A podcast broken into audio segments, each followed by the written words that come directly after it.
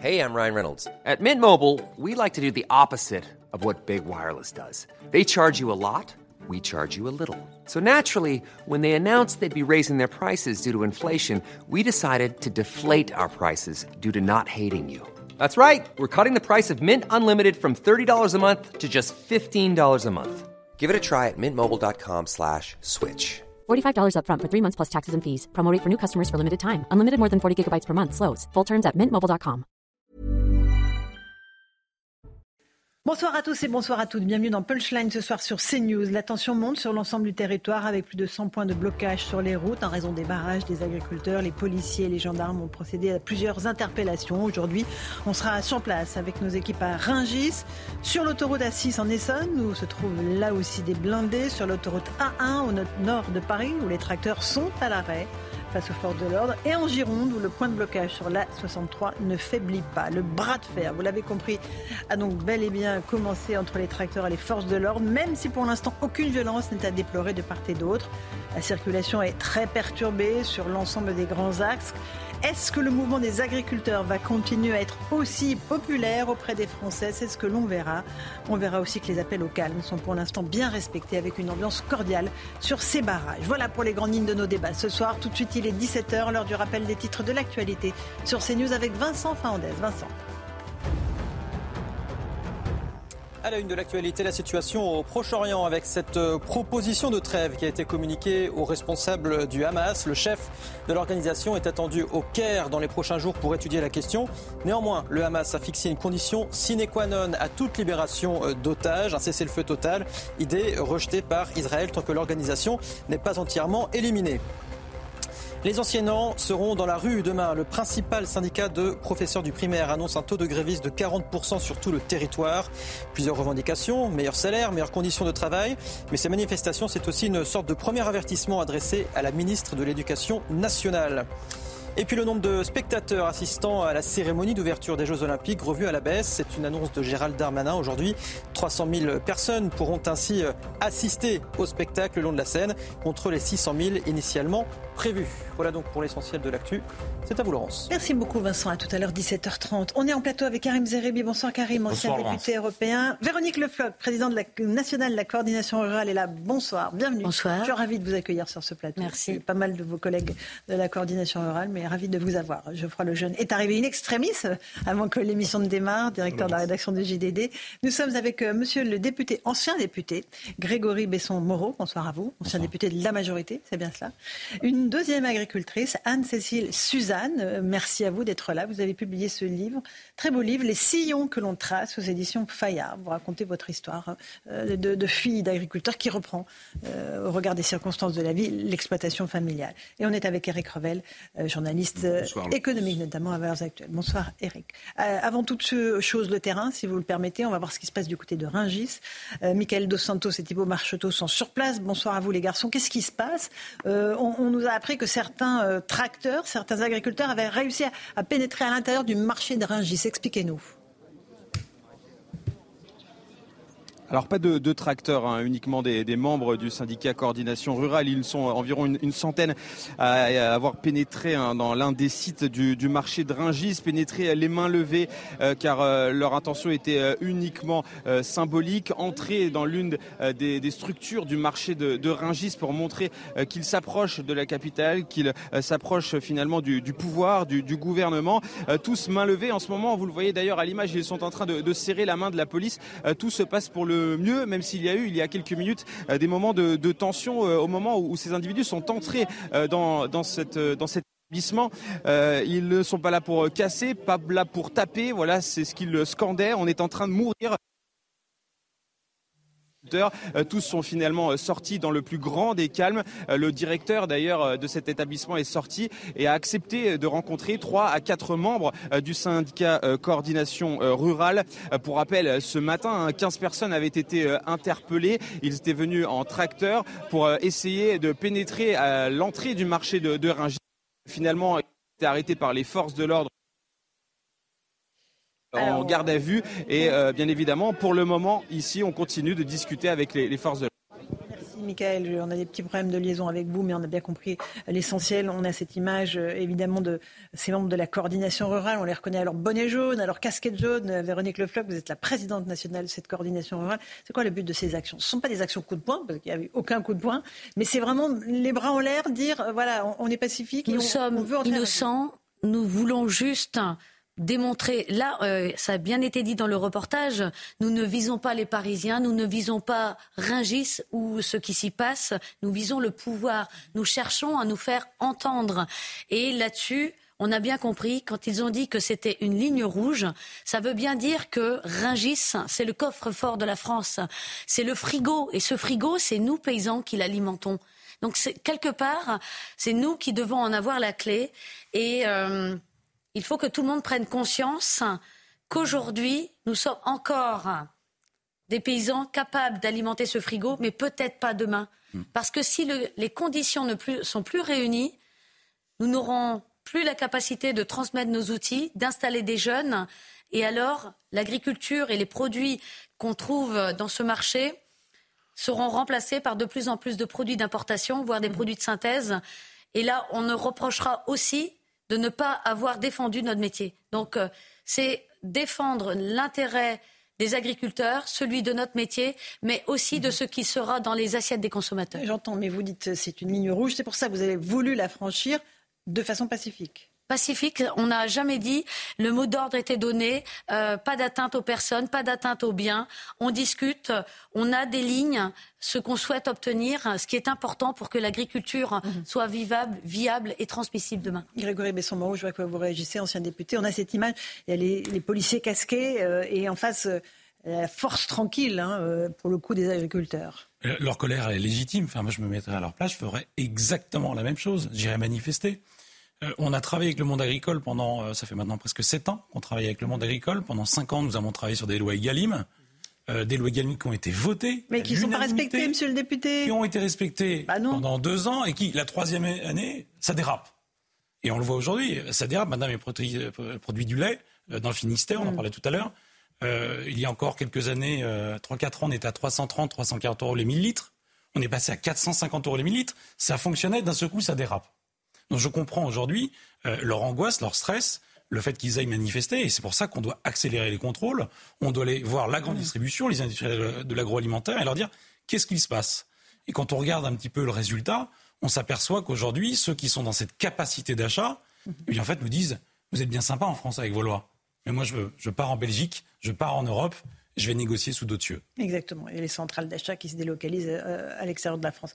Euh, Anne-Cécile Suzanne, euh, agricultrice, donc comment est-ce que vous réagissez à toutes ces manifestations, ces blocages de vos collègues? Je pense qu'effectivement, il était temps, parce que ça fait quand même maintenant plusieurs années que beaucoup d'agriculteurs, de syndicats en fait, essayent de porter euh, ce sujet auprès du grand public, auprès des politiques, et qu'ils ne sont pas entendus. Donc, euh, vraiment, le, point extrême où on est arrivé, où vraiment les agriculteurs euh, bloquent des autoroutes et autres, c'est l'aboutissement d'années de, mauvaise écoute de la part des pouvoirs publics en particulier. Et sur le sujet du revenu et des prix, je pense que le, problème est bien plus profond que, que, le simple sujet des Galim. De la loi Galim, oui. On est, on est sur un sujet de charge, de fiscalité extrêmement importante. On est, on est sur un sujet aussi bah, de structuration de cette chaîne de valeur entre les agriculteurs et puis euh, la grande distribution avec les industriels au milieu. Ça, ça, ne fonctionne plus. On est arrivé à un point de rupture, rupture qui d'abord est, euh, est incarnée par la chute de filières entières de production en fruits et légumes, en élevage, bientôt en lait, où on a une forte diminution de la production. Bref, euh, là, il faut, faut, faire quelque chose. Et, là, ça se passe au niveau européen, Eric Revel demain, tout va se jouer à Bruxelles, soyons clairs.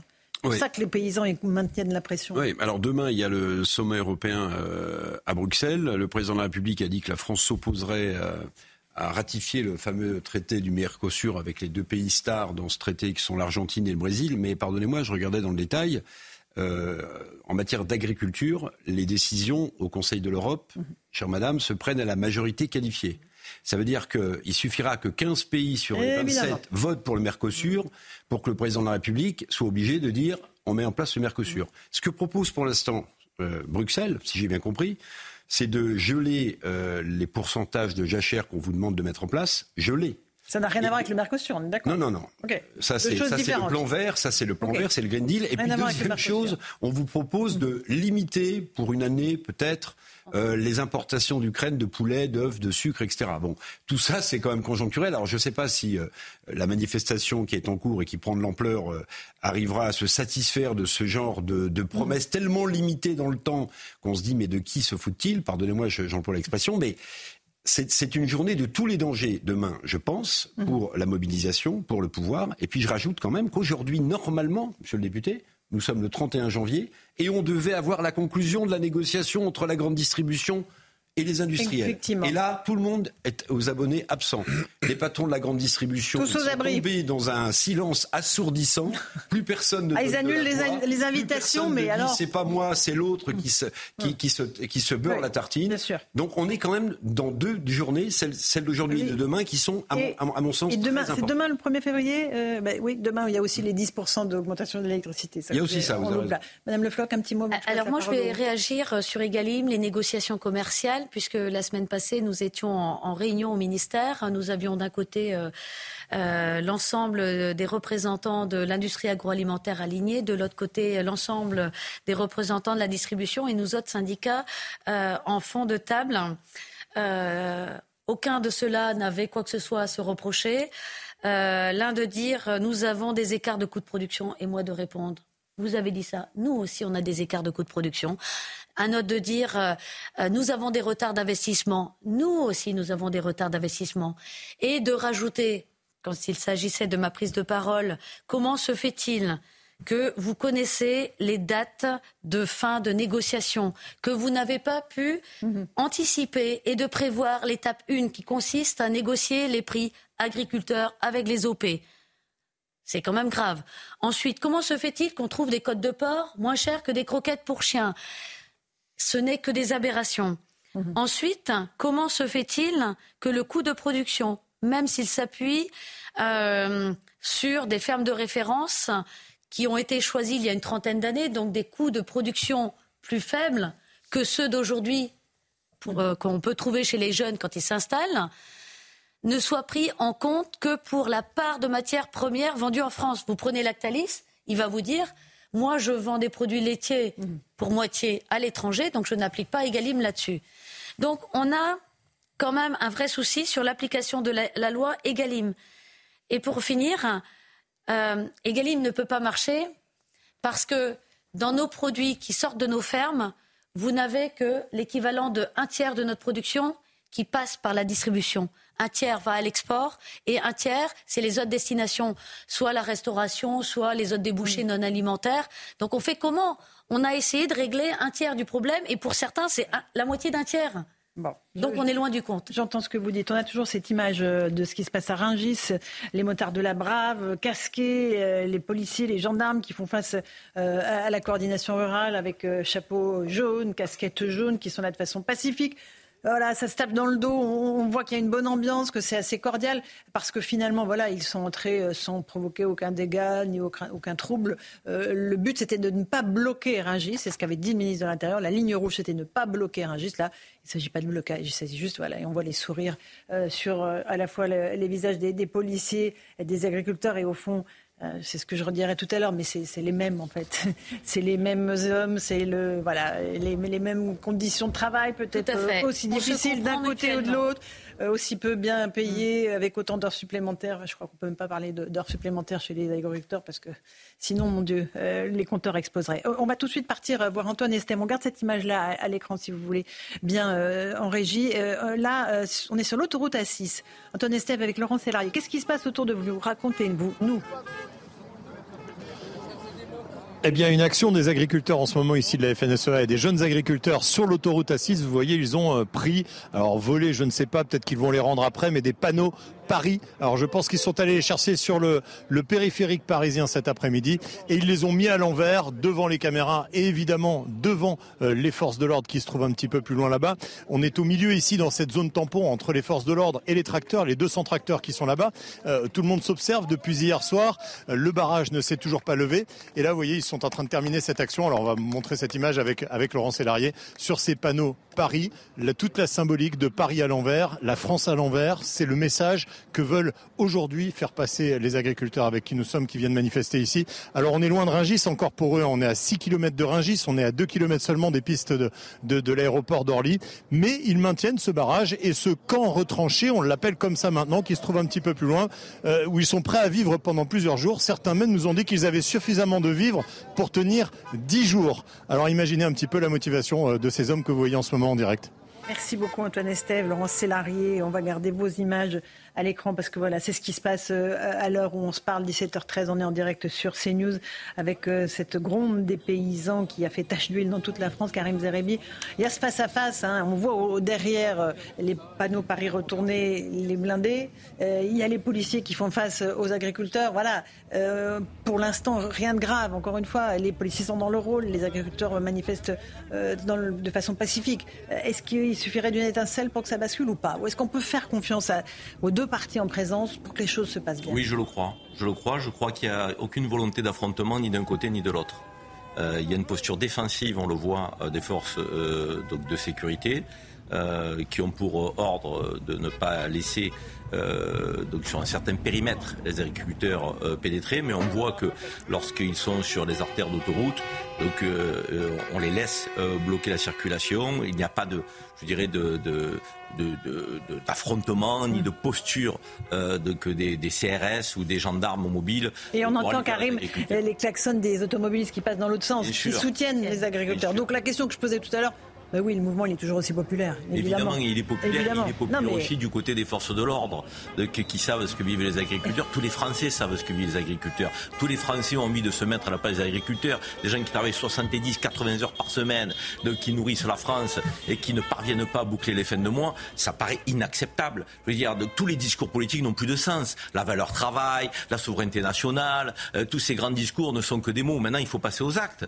Et les actes, c'est les soutenir réellement, répondre à leurs problématiques alors, on en a évoqué un certain nombre. Le rapport producteur-distributeur, euh, le prix du gasoil. Euh, on a évoqué effectivement euh, les traités de libre-échange. Mais il en est une qu'il faut aborder. C'est la concurrence déloyale au sein de l'Union européenne.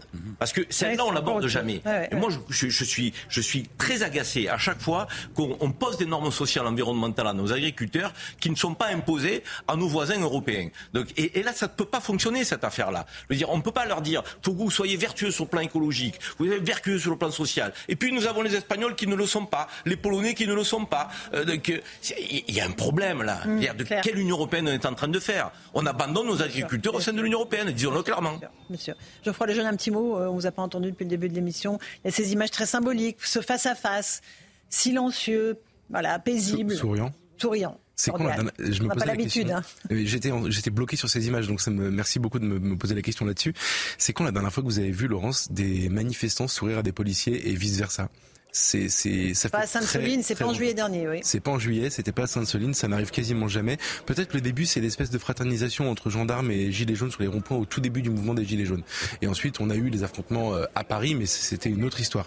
Euh, moi, je trouve ça déjà, je trouve ça magnifique, et ensuite, je trouve ça suffisamment hallucinant pour qu'on le pour qu'on le, le, dise. Et puis, vous avez raison de souligner également les gens qui, même s'ils sont bloqués euh, par les, les, barrages ou par les ralentissements, euh, klaxonnent leur soutien. C'est-à-dire que c'est euh, il se passe quelque chose en France d'absolument incroyable en ce moment à ce sujet-là. La question c'est contre qui? Parce que ça reste un mouvement de protestation et ça reste un mouvement de colère. Contre qui s'exerce cette colère si elle s'exerce pas contre le système globalement, la police, euh, les gens, etc. Et eh ben en réalité, tous les gens qui communient en ce moment, c'est-à-dire les, Français témoins, les agriculteurs qui communient en ce moment contre, je pense, euh, 40 ans de décisions politiques qui nous ont conduit à cette situation. Donc c'est même pas Macron le sujet, c'est vraiment tous ah ceux qui ont euh, décidé, encouragé, etc., etc. Euh, et aujourd'hui, ça va se symboliser demain euh, en Europe et je suis, je suis assez stupéfait par. Euh, on dit souvent le bon sens paysan, c'est une expression euh, connue, mais c'est plus que du bon sens. En fait, c'est le sens politique. J'entends déjà aujourd'hui des agriculteurs dans les médias ou quand ils sont interrogés sur la route nous expliquer pourquoi ils sont pas dupes de la dénonciation du Mercosur par la France euh, en, en, disant ils ont raison, en disant ils n'ont pas découvert euh, aujourd'hui que le Mercosur allait être signé et par ailleurs ils ont signé d'autres traités avant qui ont, qui ont déjà euh, désavantagé les agriculteurs premièrement et deuxièmement les, les promesses. Souvenez-vous vendredi dernier quand Gabriel Attal était en Occitanie pour nous expliquer petite batterie de mesures, la fin du GNR, la fin de l'augmentation du GNR, euh, le Mercosur il l'annonce déjà et quelques autres choses. à ce moment-là, les médias, les, les commentateurs, en, dans un seul élan, ont expliqué qu'il avait été exceptionnel et que la crise était probablement finie. Mhm. Et, la, et la, la, le mouvement a continué exactement de la même manière, avec la même détermination, avec la même, dans le même calme d'ailleurs, parce que tout simplement, on est en train de parler de quelque chose qui mhm. vient de très très très très loin. Donc je pense que demain c'est crucial parce qu'en en fait le projecteur va être braqué vers l'endroit qui est probablement le symbole de tous leurs problèmes, de tous nos problèmes et qu'il faudra pas suffisa... il suffira pas juste d'une annonce pour que ça s'arrête. On retourne en direct à Rungis euh, avec cette image que l'on a à l'écran. Michael Dos Santos, euh, Thibault Marchuteau, vous êtes sur place. Euh, qu'est-ce qui se passe là? Il y a, les, les, ça ne bouge pas La manifestation reste statique? Oui, Laurence, la situation est figée pour le moment. Les, forces de l'ordre ont euh, nassé les, manifestants hein, de coordination euh, rurale qui ont tenté donc de pénétrer euh, sur l'un des, sites de, de Ringis. Pour le moment, c'est on discute, les forces de l'ordre observent la, situation et quelques membres de la coordination rurale ont pu quitter cette, cette NAS pour aller échanger avec le responsable du site euh, dans lequel ils ont tenté de, pénétrer. Euh, pour le moment, on nous explique que le but de cette opération, euh, de cette opération coup de poing, mais sans coup de poing, c'était évidemment de montrer qu'ils étaient capables de pénétrer cette, cette ce, marché de Ringis. ils ont dit on va à Ringis, on a pu le montrer, on est à Ringis, on a pénétré le marché de, de Ringis, mais Bien évidemment, on nous précise aussi euh, qu'on ne voulait pas de violence, qu'on ne voulait pas de casse et absolument pas d'affrontement avec les forces de l'ordre.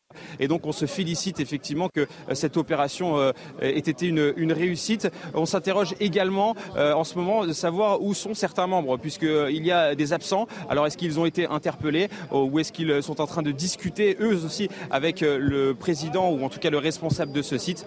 Pour le moment, nous n'avons pas la réponse, mais on va tenter d'en savoir un peu plus. Merci Michael de Santos. Thibault Marcheteau, je vous rassure. Alors, Véronique Knoflock n'a pas été interpellée. Elle est là sur le plateau de, de Punchline. Vous savez où ils sont, vos, membres?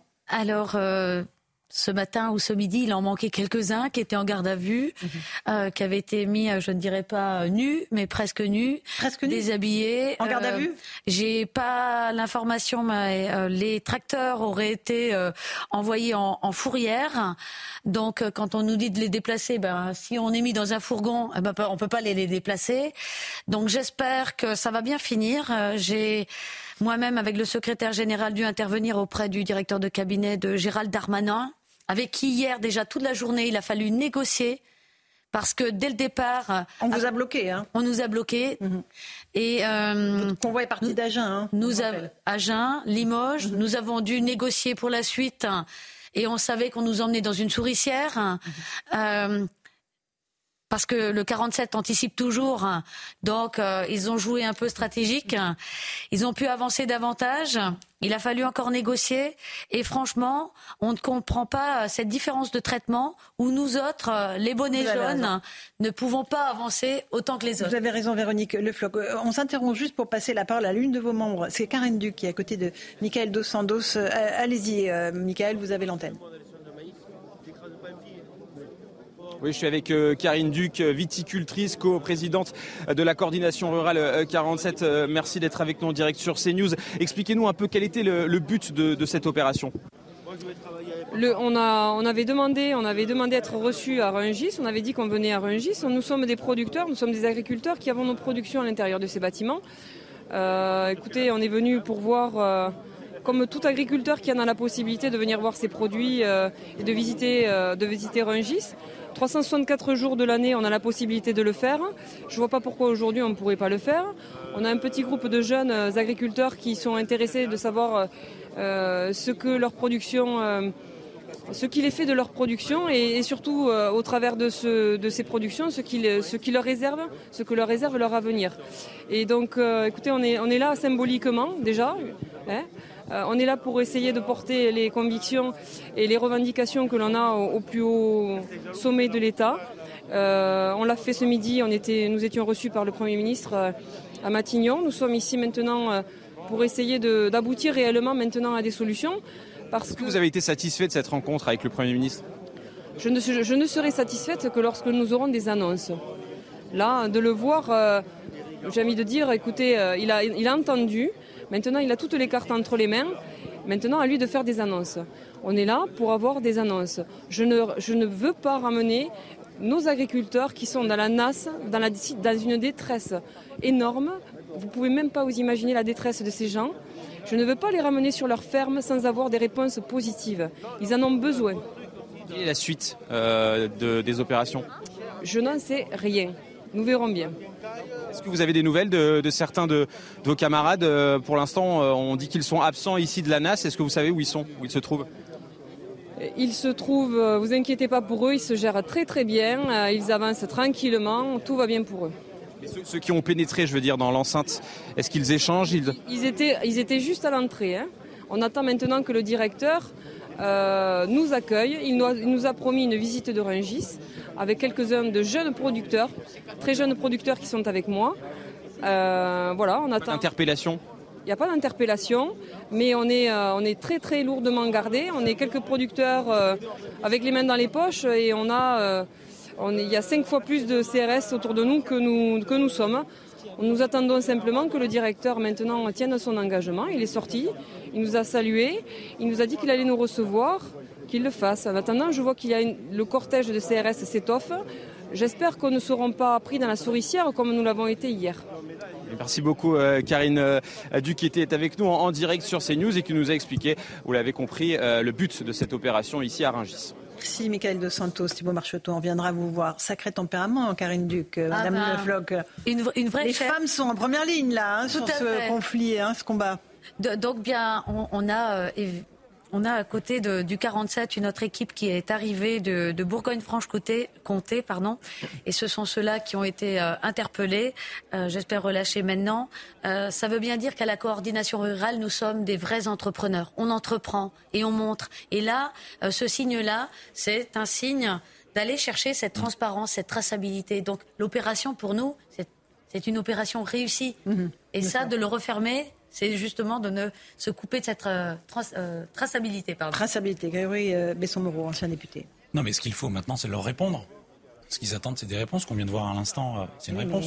Mais... la réponse, elle est claire. Mais il n'y en a pas de réponse. Non, mais la réponse, elle est claire. Ce qu'ils attendent, moi j'étais avec eux sur le, blocage de Dourdan, sur la 10, mhm. hier matin. J'ai passé la matinée avec eux. et leur demande, elle est assez claire. Ils disent des choses assez simples, qui disent un moratoire sur toutes nos normes, toutes nos réglementations, que ce que l'on impose en France revienne au niveau européen, que nous soyons tous égaux. Le problème, c'est l'inégalité entre le pays. Donc la première des choses à faire, et là je m'adresse à tous les candidats aux européennes, hein, peu importe le parti, y compris les écolos, de se dire on redescend, soyons tous égaux dans l'Union européenne. La première des choses, c'est celle-ci, c'est le moratoire. Mais, qui est au pouvoir depuis 7 ans Excusez-moi, monsieur, le député, on, on est au pouvoir, mais qui on, parle de l'Europe également. Pas les écolos, a priori en France. Aujourd'hui, enfin, euh, le président Macron n'est pas président de l'Europe. Non, enfin, ça fait trois fois qu'on deux fois qu'on a des annonces de Gabriel Attal et on est en train encore de se dire on attend des annonces. Et, c'est l'annonce. On va attendre combien de temps en fait? Euh, à Stockholm en expliquant que justement il fallait qu'on travaille au niveau européen. Oui, mais on, a, une, on a, une, législation française qui va au-delà des normes européennes. et ça, c'est des décisions françaises. C'est une décision française. Je suis le premier à porter ça. Vous savez, quand il a fallu, à un moment donné, sur les néonicotinoïdes, vous vous rappelez cet insecticide, le tueur d'abeilles, etc., qui détruisait le sucre. Mm. Le seul qui l'a porté, le seul qui a levé le bras pour porter cette loi, c'est moi. C'est moi qui les ai introduits pendant trois ans. Donc on peut le faire lorsqu'on veut aller à l'encontre de certains, de leur expliquer par A plus B que ça fonctionne. On peut le faire. Donc, on doit continuer de le faire. Moi, j'appelle le gouvernement aujourd'hui et le ministre de l'Agriculture euh, à revoir toutes ces normes, à revenir au niveau européen et à travailler sur des vraies clauses miroirs. Des clauses miroirs qui vous empêchent d'importer des produits qui ne sont pas, qui ne respectent pas les normes vous savez, je crois qu'on est tous d'accord sur le constat, et vous le faites, les agriculteurs. Mais maintenant, quand est-ce qu'on agit Anne-Cécile, euh, Suzanne, quand est-ce qu'on agit Quand est-ce qu'ils agissent Exactement, et, je pense que dans ces sujets-là, qui sont à la fois français et européens, le risque, c'est de toujours dire c'est la faute de l'autre. Dans les faits, euh, je vous prends un exemple sur les clauses miroirs que vous citiez. il n'y en a pas beaucoup des clauses miroirs dans les traités hein, de libre-échange. On en a une, par chance, qui est euh, notamment de, donc, de ne pas importer de la viande dont les animaux ont été engraissés aux antibiotiques. Super, ça c'est autorisé au niveau européen.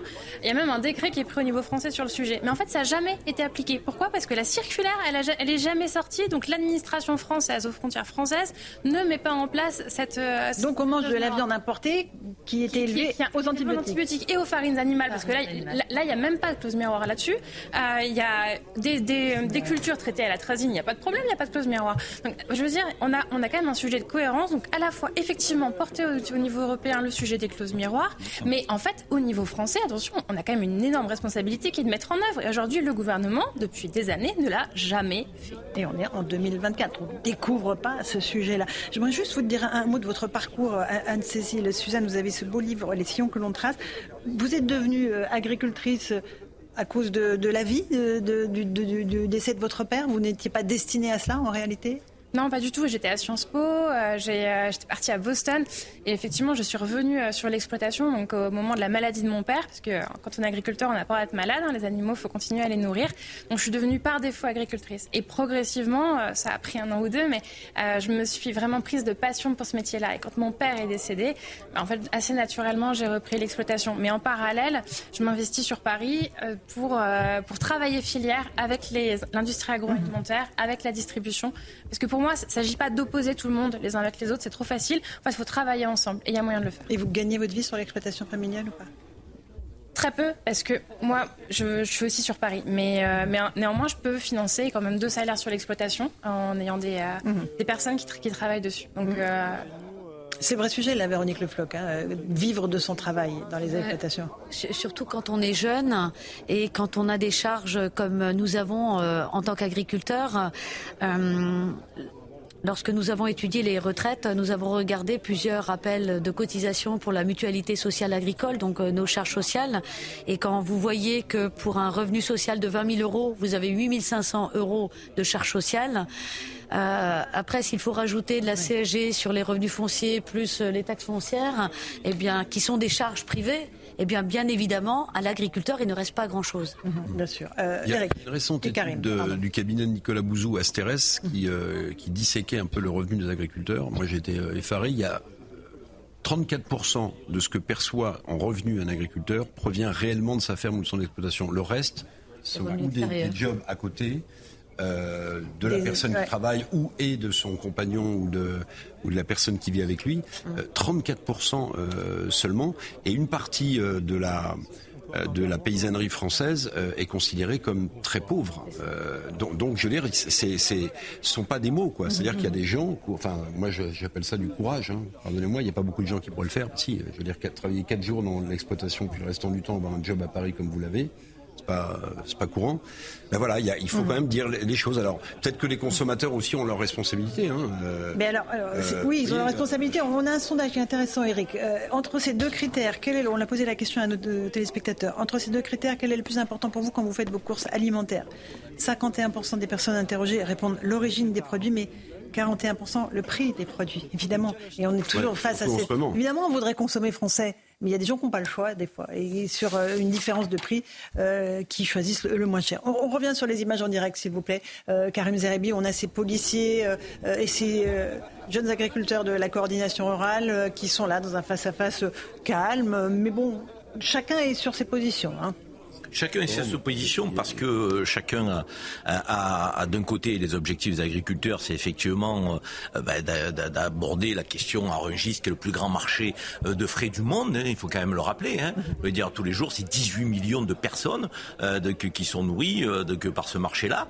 Et, donc les agriculteurs ont envie d'être au cœur, j'ai envie de dire, de ce qui fait aussi le, le business entre les producteurs et les distributeurs. Et donc euh, Monsieur Layani, qui est le directeur euh, général de Rungis, euh, qui a un souhait de pouvoir discuter avec lui aussi, et c'est bien naturel. D'autre côté, les forces de l'ordre sont dans une posture défensive, donc sont là. Il n'est pas question de charger. Nous ne sommes pas dans une, approche de, d'affrontement, pas du tout. Regardez, il y a des discussions, on les voit échanger. donc il y a une étape sur l'épaule. Tout à l'heure, on le voyait aussi. Donc c'est plutôt quand même confraternel. Je veux dire, moi, je vais jusque là parce que les uns comprennent les autres.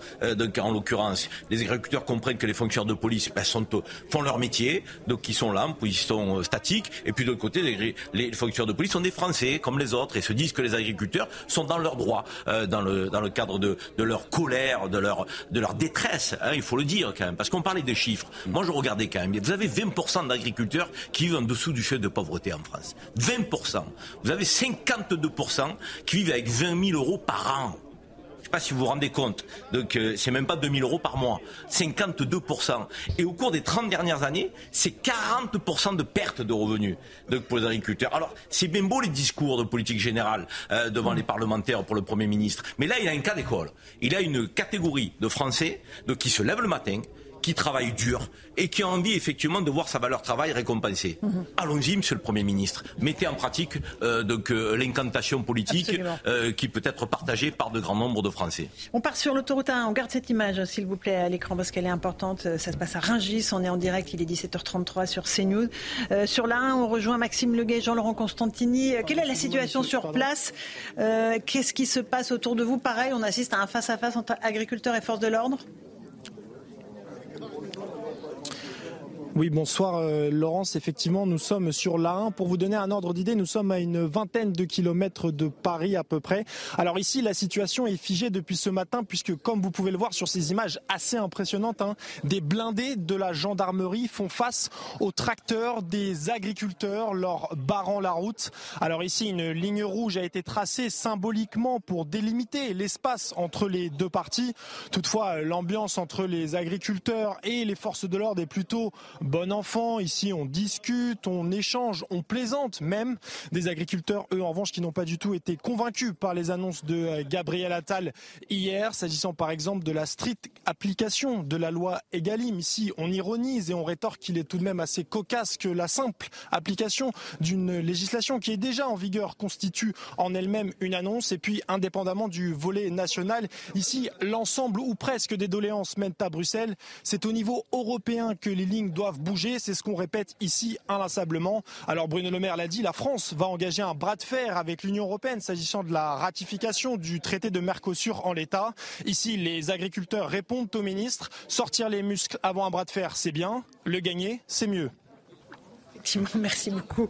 Euh, c'est mieux euh, de gagner les, bras de fer. Jean-Christophe Coupi nous a rejoint, mon Christophe, secrétaire national Unité SGP. Quand vous voyez cette image là de Ringis, vos collègues d'un côté, les agriculteurs de l'autre, vous vous dites quoi? Bah, on dit que déjà, ça se passe bien, ça discute, il la communication. On voit bien euh, que les uns et les autres euh, connaissent les problèmes des uns et des autres aussi. C'est-à-dire que la police est là pour faire son travail.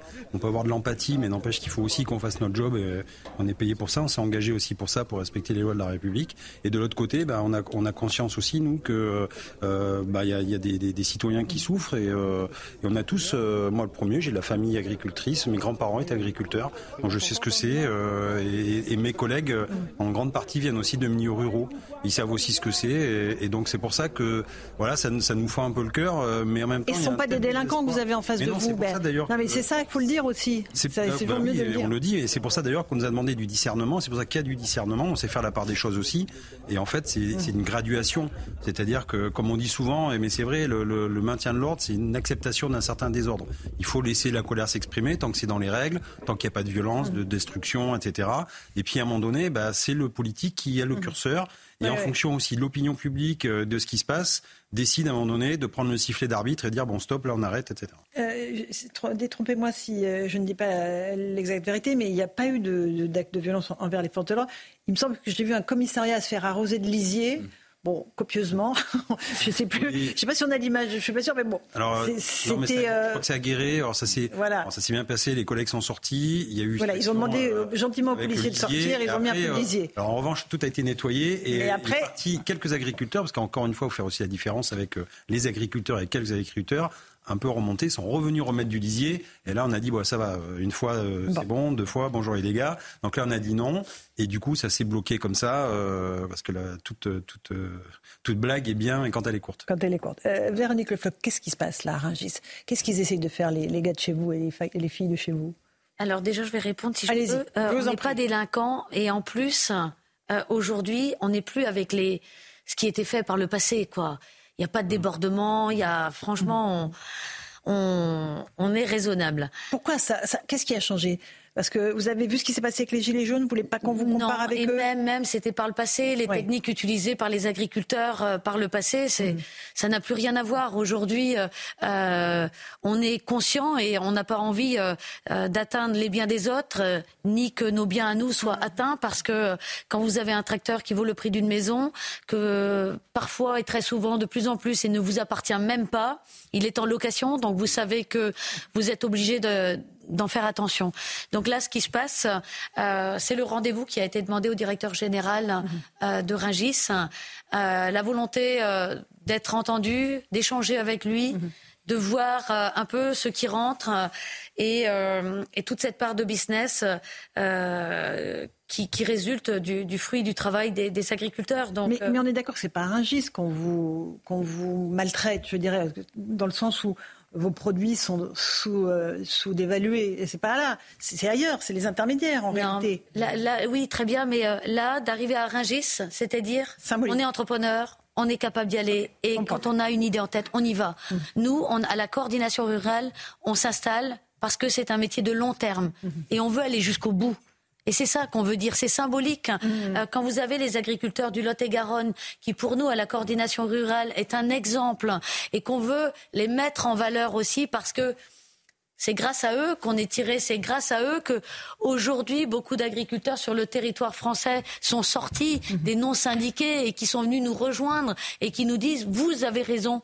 On est trop longtemps restés comme des moutons mhm. euh, dans nos fermes parce qu'on nous a dit vous occupez de rien, on s'occupe de tout. Mais voilà où ça mène quand d'autres s'occupent de nous et que c'est toujours les mêmes qui s'occupent de tout. Mmh, mmh, mmh. Alors, les produits français sont mis en concurrence avec les produits euh, euh, que j'évoquais tout à l'heure, européens, qui ne sont pas sur les mêmes normes sociales et environnementales.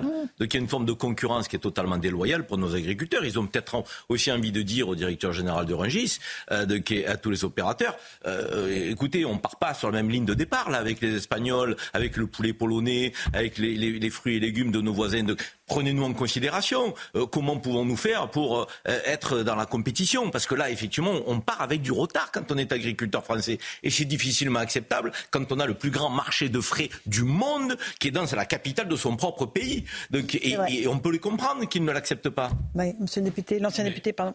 Le, symbole est très fort. Euh, quand vous allez faire vos courses, vous allez dans un hypermarché, vous achetez des haricots verts, ils viennent du Kenya. Ouais. Vous achetez un chou, il vient de Pologne. Vous achetez quand c'est la saison des cerises, elle vient de Turquie. Et ils sont tous, ces trois produits-là, ils sont tous arrosés d'insecticides, de pesticides, de produits que nous utilisions à l'époque, qui sont maintenant interdits en France, voire interdits en Europe, et qu'on continue d'importer. Donc le symbole, là, aujourd'hui, des agriculteurs, il est extrêmement fort. Et pour autant, est-ce qu'on doit se bloquer, fermer nos frontières et autres sur les, les accords de libre-échange? On est bien content également de vendre du vin à l'export, de vendre des spiritueux, de vendre du porc à la Chine, de vendre du fromage au Canada, de vendre du lait au Canada. La seule chose, c'est qu'il ne faut plus importer ce que l'on n'accepte pas sur notre territoire. Exactement.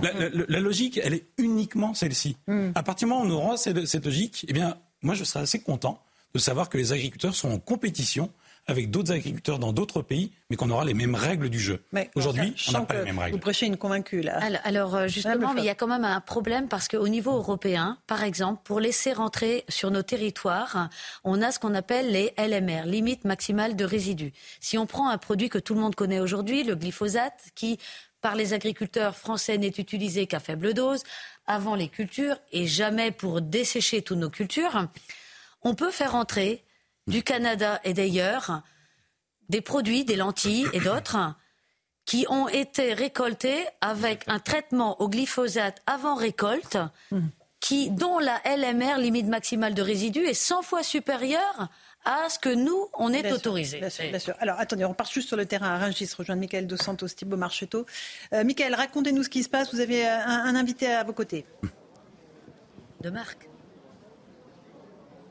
Oui, je suis avec euh, Serge Bousquier-Cassan, qui est donc président de la Chambre euh, d'agriculture du Lot-et-Garonne. Merci d'être avec nous en direct sur, euh, sur CNews. Expliquez-nous un peu qu'est-ce qui se passe en ce moment, pourquoi vous êtes nassé ici devant ce, devant ce site?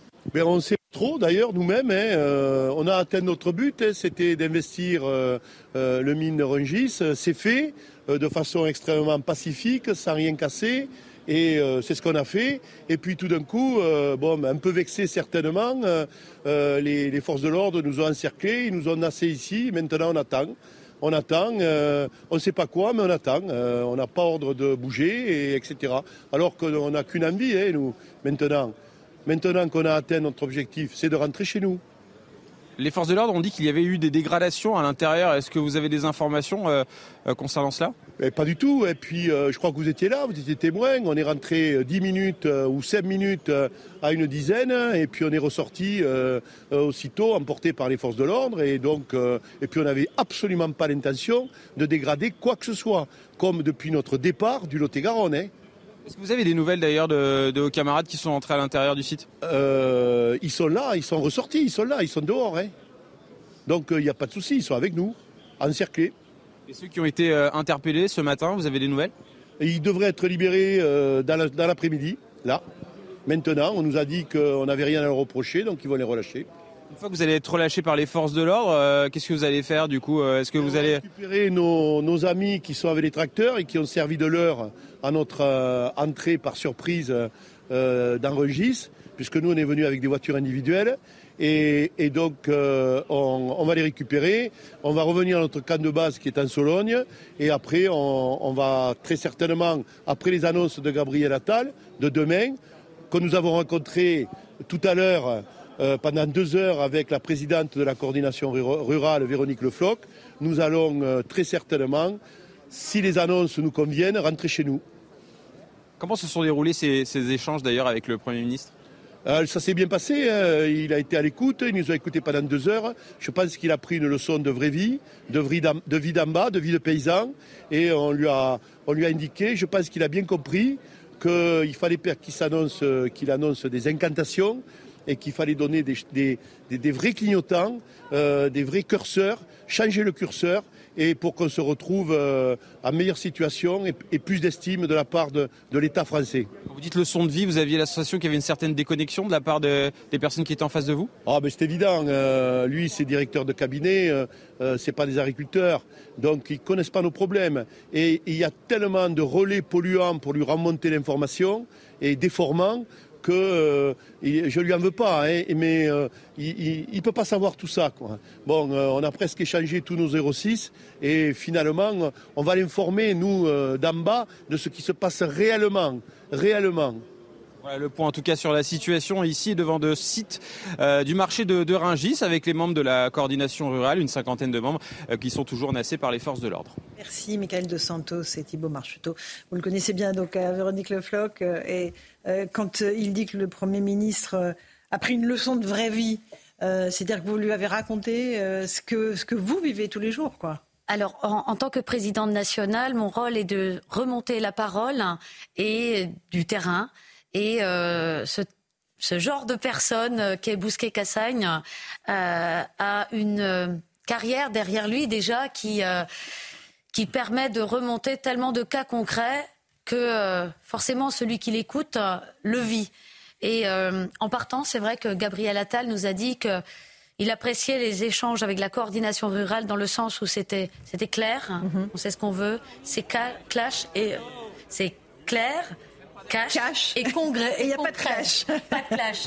voilà. Clair, cash et concret. Donc, c'était ça. Mais Donc, on a été cash mais on attend aussi quelque chose de clair, cash et concret avec lui. Et Madame Le Floch, j'ai l'impression de vivre un, jour sans fin. C'est-à-dire que la semaine dernière, on nous a dit on attend les annonces de Gabriel Attal. Et puis après, la semaine dernière aussi, on nous a dit on a. Et là, aujourd'hui, on nous dit on, a entendu hier Gabriel Attal. Mais là, on attend demain Gabriel Attal. Ça va se terminer quand, quand cette histoire en réalité? Alors nous, il l'a bien dit, hein. dès qu'il y a les annonces, il rentre. Si c'est satisfaisant. Mais quelles annonces? Ça fait quatre fois qu'il prend la parole, le Premier ministre. Il nous a dit que demain, il devrait faire un discours. Alors, euh, avec Serge, on lui a dit faites-le demain matin qu'on puisse reprendre la route si c'est bon. Mais si c'est pas bon, s'il faut attendre que Emmanuel euh, Macron rentre de Bruxelles et que c'est pas bon encore, mais on repart où? On retourne à Régis? Mhm. Donc on, espère quand même qu'il nous a entendus et que euh, son discours sera comme le nôtre. Je ne sais pas, j'espère, je le souhaite pour vous, mais j'ai l'impression euh, que les jours passent et se ressemblent. Mon sentiment, c'est que bon, les politiques connaissent la problématique. Soyons pas dupes. Ils ne la découvrent pas ils la connaissent par cœur, à la fois la problématique nationale, la problématique européenne. Et là, on voit bien que on vous reçoit et on a lâché peu sur le GNR, mais on n'a pas lâché comme vous le souhaitiez. Et on nous promet euh, donc un discours politique général il y a quelques jours. Le politique euh, général est sorti, il n'y a pas de mesures concrètes. Là, on nous promet des tables rondes euh, de, que vous vous rencontrez. Mais il n'en sort pas grand-chose. Là, on nous promet donc des rencontres à l'échelle européenne. Moi, j'ai le sentiment, hein, avoir un peu vécu des relations sociales entre syndicats et, dirigeants politiques, qu'il y a une forme un peu de je dirais, de, de, stratégie où on joue la montre où on joue aussi l'usure, on joue aussi peut-être un peu le pourrissement, on joue un peu tout ça à la fois. Et donc, du coup, on lâche pas totalement ce qu'on doit lâcher, ce qu'on peut lâcher. On lâche par à coup, en espérant que le mouvement va se désagréger, qu'il y en a certains qui vont rentrer à la maison, qui vont se décourager, que vous allez un peu vous diviser. Hein. donc ça avait commencé déjà le premier jour, lors de l'annonce euh, sur les mesures de la GNR, le fait qu'on ne taxe pas finalement euh, à 3% euh, le litre, ce, gasoil que vous utilisez. Et, là, c'est ça pour moi la stratégie. Ça où c'est là où c'est malsain. Parce que votre problématique, euh, Madame la Présidente, elle est structurelle. Et on le sait. On les évoque, les sujets, donc ils sont structurels. On doit les prendre les uns après les autres. Producteurs, distributeurs. Donc euh, euh, derrière, traité de libre-échange. Derrière, compétition déloyale entre pays et agriculteurs de l'Union européenne. Donc on a les, les, les clés. Pourquoi ils n'y répondent pas? Pourquoi ils remettent toujours au lendemain? Ou à la réunion qui suit, de potentiellement des annonces qui ne viennent pas. Parce qu'ils espèrent que vous vous découragiez. Parce qu'ils espèrent que peut-être qu'il va y avoir quelques affrontements. Mais si, la problématique, on la connaît. Non, hein. moi, je ne voudrais pas être déceptif avec les agriculteurs, mais j'ai l'impression évidemment que le pouvoir en place joue l'essoufflement et que vous n'aurez pas de grand soir et que vous aurez des mesures qui vous conviendront pas. Eric, on va juste écouter ce que dit euh, le monsieur qu'on avait tout à l'heure. On va aller tranquillement au commissariat de Créteil. Voilà. Il y a dépôt de plainte du, mine. Et donc, on va aller au commissariat de Créteil où on va être entendu. Ça s'appelle de l'épuisement. Vous ne risquez rien et vous le savez. Vous ne risquez rien. Ça s'appelle de l'affaiblissement et de l'épuisement. S'ils ont que ça à nous proposer en réponse, vous inquiétez pas, un jour on reviendra ici. Restez tranquille, n'ayez pas peur, je vois dans vos visages certains qui n'ont pas l'habitude, tous les primo-délinquants là, les primo-délinquants, ne vous inquiétez pas, rien de grave. Voilà, ils vous ont laissé les portables, ils vont vous les laisser, ou ça m'étonnerait, on est bien d'accord.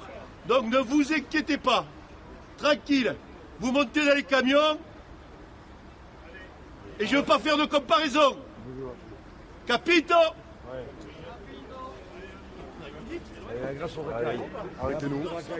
Voilà pour euh, ce que vient de dire Véronique Le Floch, euh, votre euh, collègue, le président de de la Chambre d'agriculture de l'agriculture. C'est-à-dire que là, le, marché, le marché de Rungis porte, plainte. C'est presque de la menace et il faut pas ça. C'est pour nous quelque chose, c'est de la provocation alors même qu'on est pacifique, que personne ne dit rien, tout se passe bien et on va être entendu, quoi. Mais, mais finalement, c'est tout ça, comme il a dit, c'est de l'épuisement. Mais on n'en peut plus. Et c'est ce qu'on vit au quotidien. C'est ce qu'on vit lors des contrôles. Quand on nous harcèle pour des virgules, pour une haie, pour une branche, pour... Mais, mais, mais, mais on ne peut plus.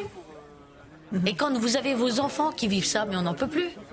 Les primo-délinquants, disait-il, bah oui, parce que vous n'avez jamais contrevenu à la loi, jamais. C'est ça, et c'est pour ça que les jeunes, les jeunes sont là parce qu'ils veulent passer 40 ans dans ce métier. On voudrait nous faire croire que l'avenir, ça sera des métiers où on change de métier tous les 10 ans. Mais pas quand on s'investit dans un métier pour lequel on investit sur 20 ans. Les industriels, l'agroalimentaire, ils payent leurs affaires, leurs industries en 4 ans, 7 ans. Et nous, on est sur 20 ans. Il faudrait 30 ans des prêts de carrière. Mais on ne pourra jamais changer de métier. Mmh. Et on, on est là en train de payer. Et vous voyez, demain, peut-être ce qu'on va nous annoncer, ça va être des prêts de restructuration, parce qu'il faudra repartir. Mais on se soutient, on saute en nous-mêmes. On voudrait ne pas dépendre de la société. Et on nous a mis dans un système dépendant de la PAC, avec des aides qui nous ont euh, emmené dans une souricière comme le Lot-et-Garonne a été euh, piégé hier, mais une fois, pas deux. Donc c'est ça, on veut plus là, ça, nous. Tous, les, tous, tous vos adhérents là, vont être emmenés au commissariat, là, tous Alors, au commissariat de Créteil Ce matin, ça s'est passé comme ça, on les a embarqués en fourgon, et euh, j'espère qu'ils vont pas tous les déshabiller, parce que là, c'est du n'importe quoi, quoi. Enfin, je, je, je, ne sais pas dans quel monde on est.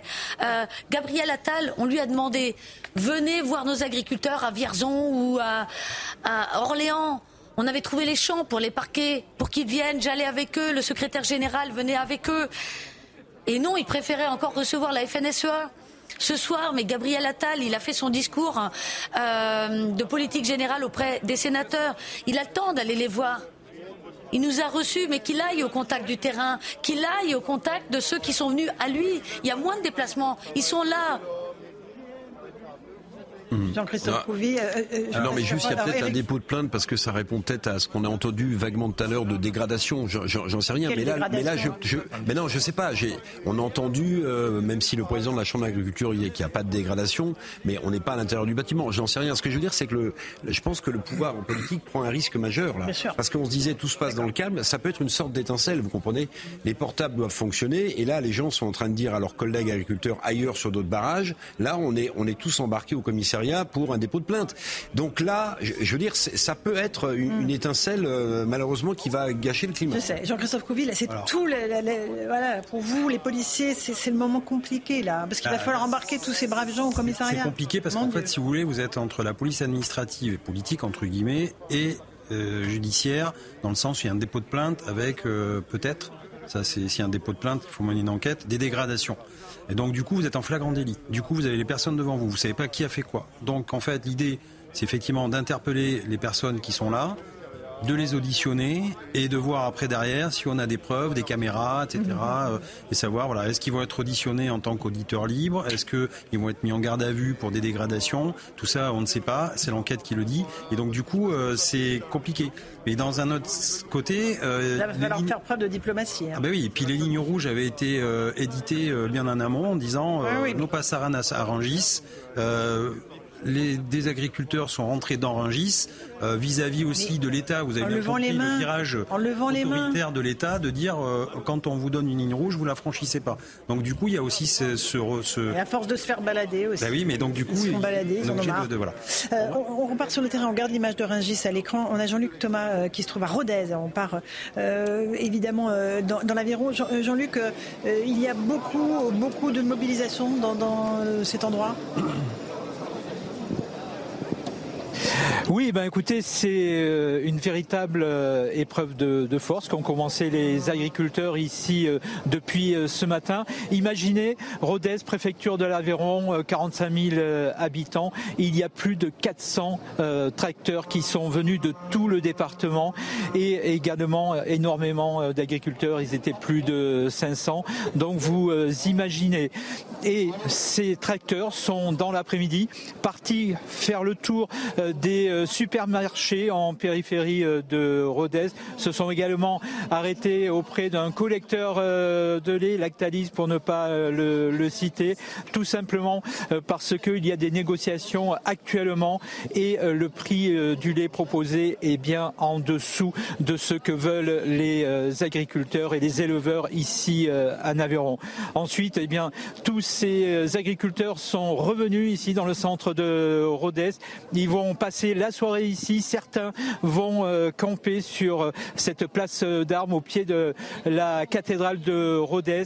Et il faut savoir que ce sont des agriculteurs, des éleveurs qui sont très déterminés ici à Rodez. Et donc d'autres actions sont d'ores et déjà prévues pour le reste de la semaine.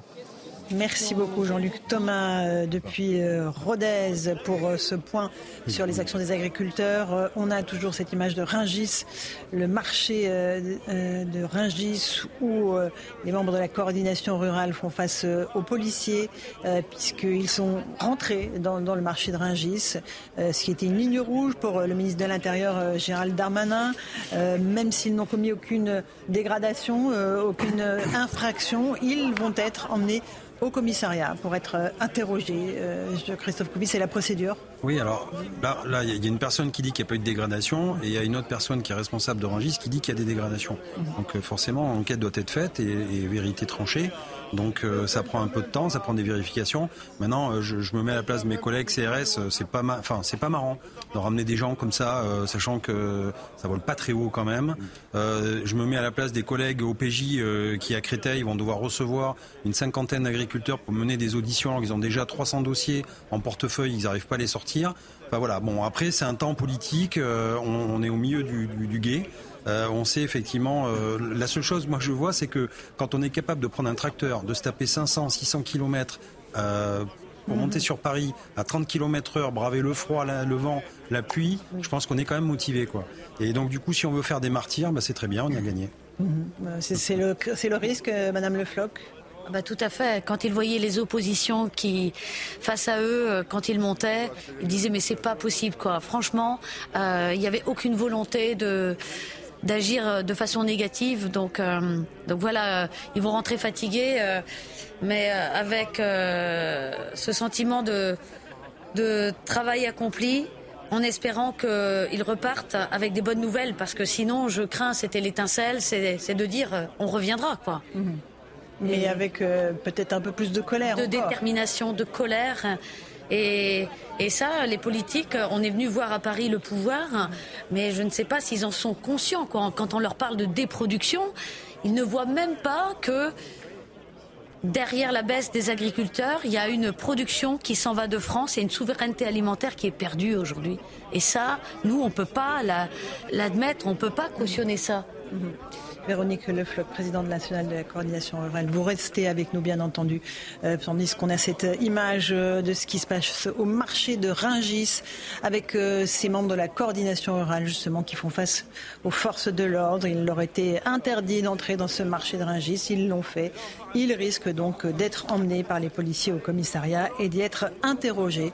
Espérons que ce ne soit pas la goutte qui fasse déborder le vase de cette grande colère des paysans dans notre pays.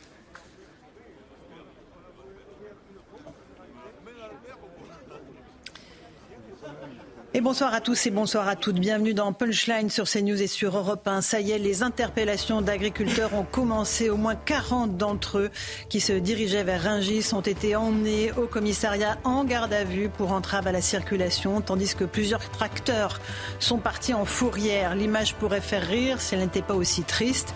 Blindés contre tracteurs, policiers contre agriculteurs, mais des deux côtés, le même peuple les mêmes petits salaires, le même désespoir, le même nombre de suicides.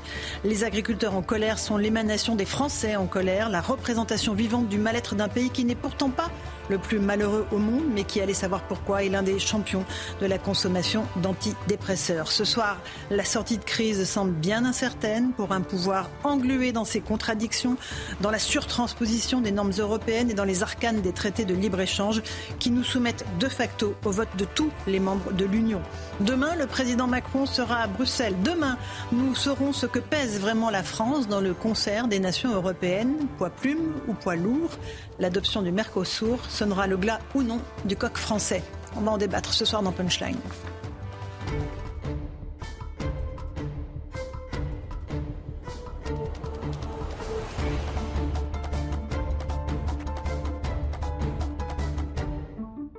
Il est 18h, bienvenue sur Europe 1 et sur CNews. D'abord, le rappel des titres de l'actualité. Le nombre de détenus en France a atteint un nouveau record au 1er janvier. Plus de 75 000 personnes sont actuellement incarcérées. Une hausse de plus de 5% en un an dans les maisons d'arrêt. Le taux d'occupation est par ailleurs de près de 150%.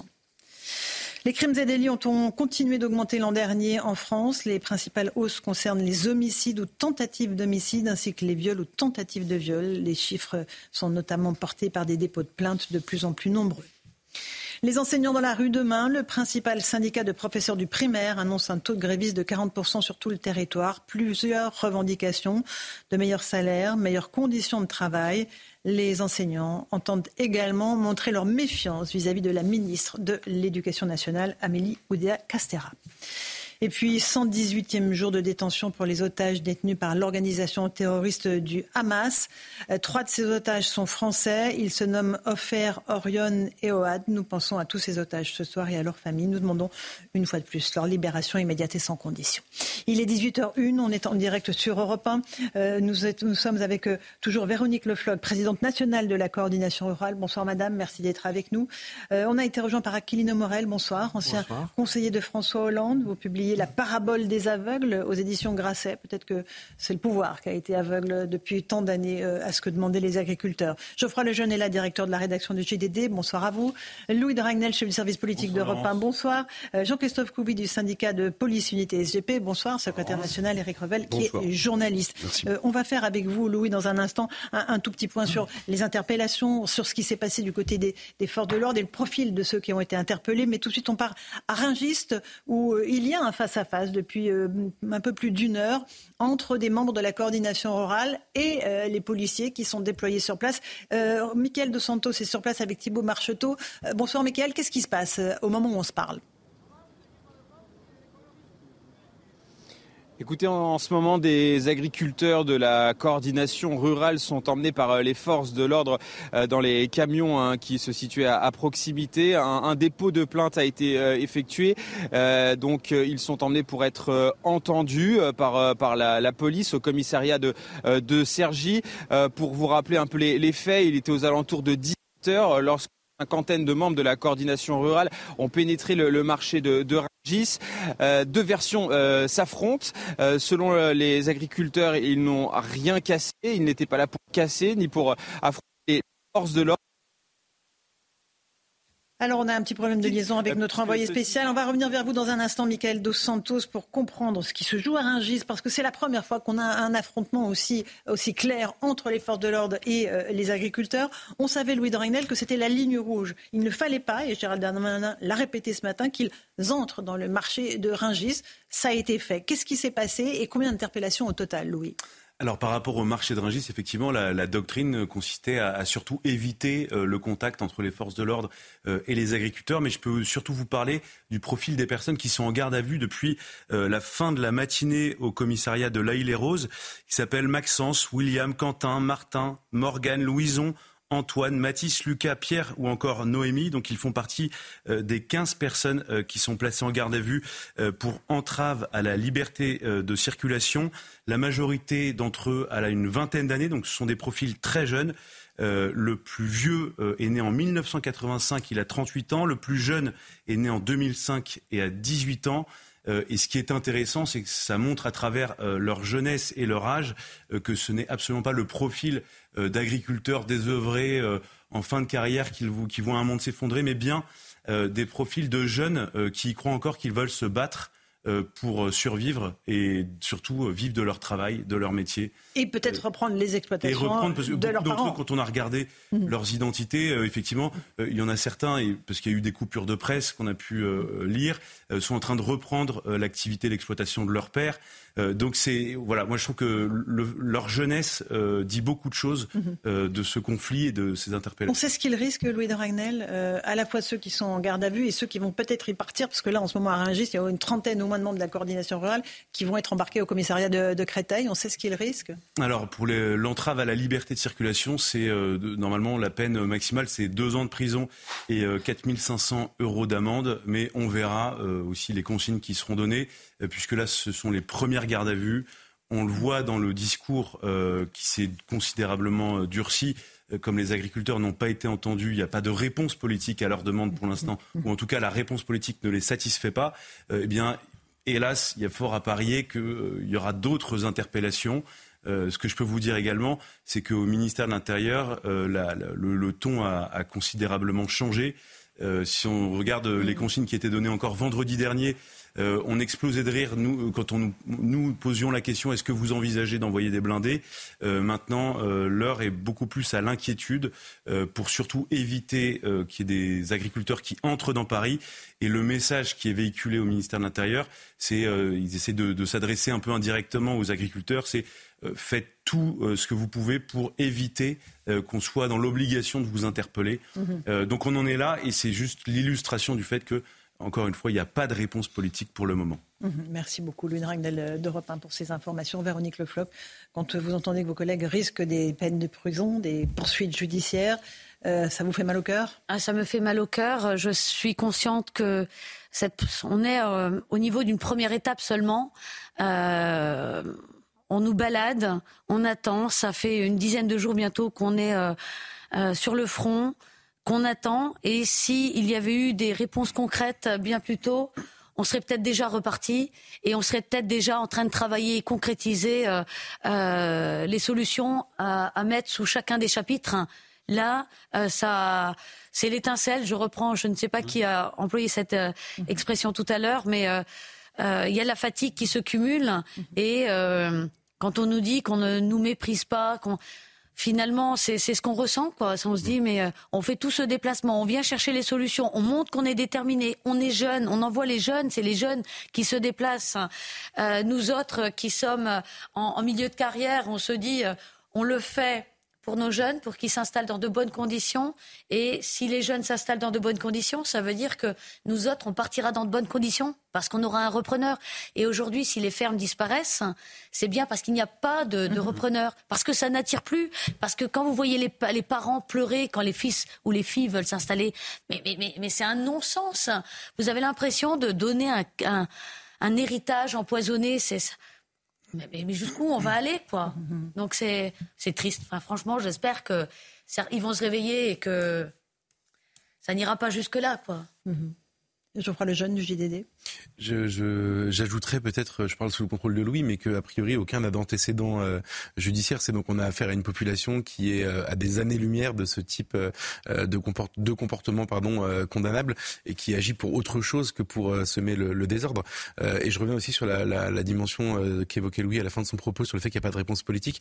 En réalité, comment voulez-vous qu'il y ait une réponse politique? C'est-à-dire que tout à l'heure, vous avez montré un graphique, Laurence, très intéressant sur les, les motivations des Français, vous savez, au moment de faire leur euh, leurs achats. Voilà. Et évidemment, mhm. la question du pouvoir d'achat, du prix, euh, intervient en premier. Moi, je, je, ne suis pas. Alors, juste pour que ce soit clair pour nos auditeurs, 51% des personnes interrogées disent qu'ils peuvent se déterminer quand ils font leurs courses en fonction de l'origine des produits, mais 41% évidemment en fonction du prix des produits, évidemment. Et, en fait, je trouve que euh, poser la question comme ça, c'est presque, euh, comment dire, euh, outrageant pour les gens. On peut pas demander aux gens de porter sur leurs épaules la responsabilité d'un système qui a été patiemment construit par d'autres, dans lequel ils ont eu à peine leur mot à dire. Si par hasard ils ont eu leur mot à dire, on a fait l'inverse de ce qu'ils avaient décidé. Je prends mhm. l'exemple de 2005, notamment le, le, traité pour la Constitution européenne, qui était, qui allait dans une, dans la veine de quelque chose qui construisait le piège dans lequel sont nos agriculteurs aujourd'hui. Mhm. Et, et, en fait, ce qui se joue demain à Bruxelles est très important. Je pense pas qu'il se passera grand chose, mais finalement la question qui est posée, c'est est-ce qu'on a des dirigeants aujourd'hui euh, qui sont capables de sortir du cadre dans lequel nos agriculteurs, et c'est mhm. une décision politique, c'est pas juste euh, la faute à pas de chance, euh, sont en train de, de, mourir sous nos yeux. Et, euh, et c'est la véritable question, c'est celle-là, c'est pas de savoir si le, le, consommateur qui est déjà étranglé de toutes parts va devoir se rajouter une, une, une amende supplémentaire pour lui porter sur ses épaules le poids du sauvetage des agriculteurs. C'est pas ça le sujet. Et la réponse politique, malheureusement, elle échappe tellement au mhm. cadre dans lequel mhm. nos gouvernants d'aujourd'hui réfléchissent que je pense qu'on ne l'aura pas. Un, un, dernier mot, Louis de Ragnel. on, on a évidemment cette situation à Ringis où les forces de l'ordre font face à des membres de la coordination rurale. Euh, est-ce que les, forces de l'ordre, les renseignements avaient bien évalué l'ampleur de ce mouvement, euh, le côté tellurique en, réalité de cette mobilisation. le, renseignement depuis le début, euh, puisqu'il est au début c'est le renseignement territorial, donc ça se passe département par département, a bien fait remonter hein, un certain nombre de, de revendications, de colère a bien pointé du doigt aussi le fait que euh, typiquement, je vous donne un exemple. Euh, de plus en plus, et ça c'est la FNSEA qui l'a dit aux autorités, euh, de plus en plus de leurs adhérents sont en train de basculer vers la coordination rurale.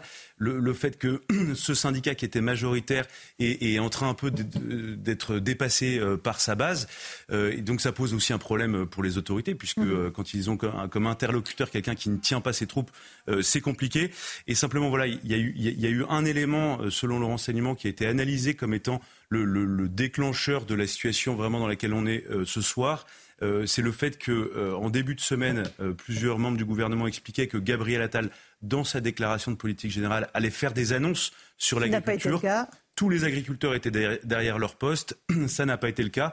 Donc ça, vraiment, ça a été un, ingrédient qui, a, reboosté, qui a redynamisé le mouvement.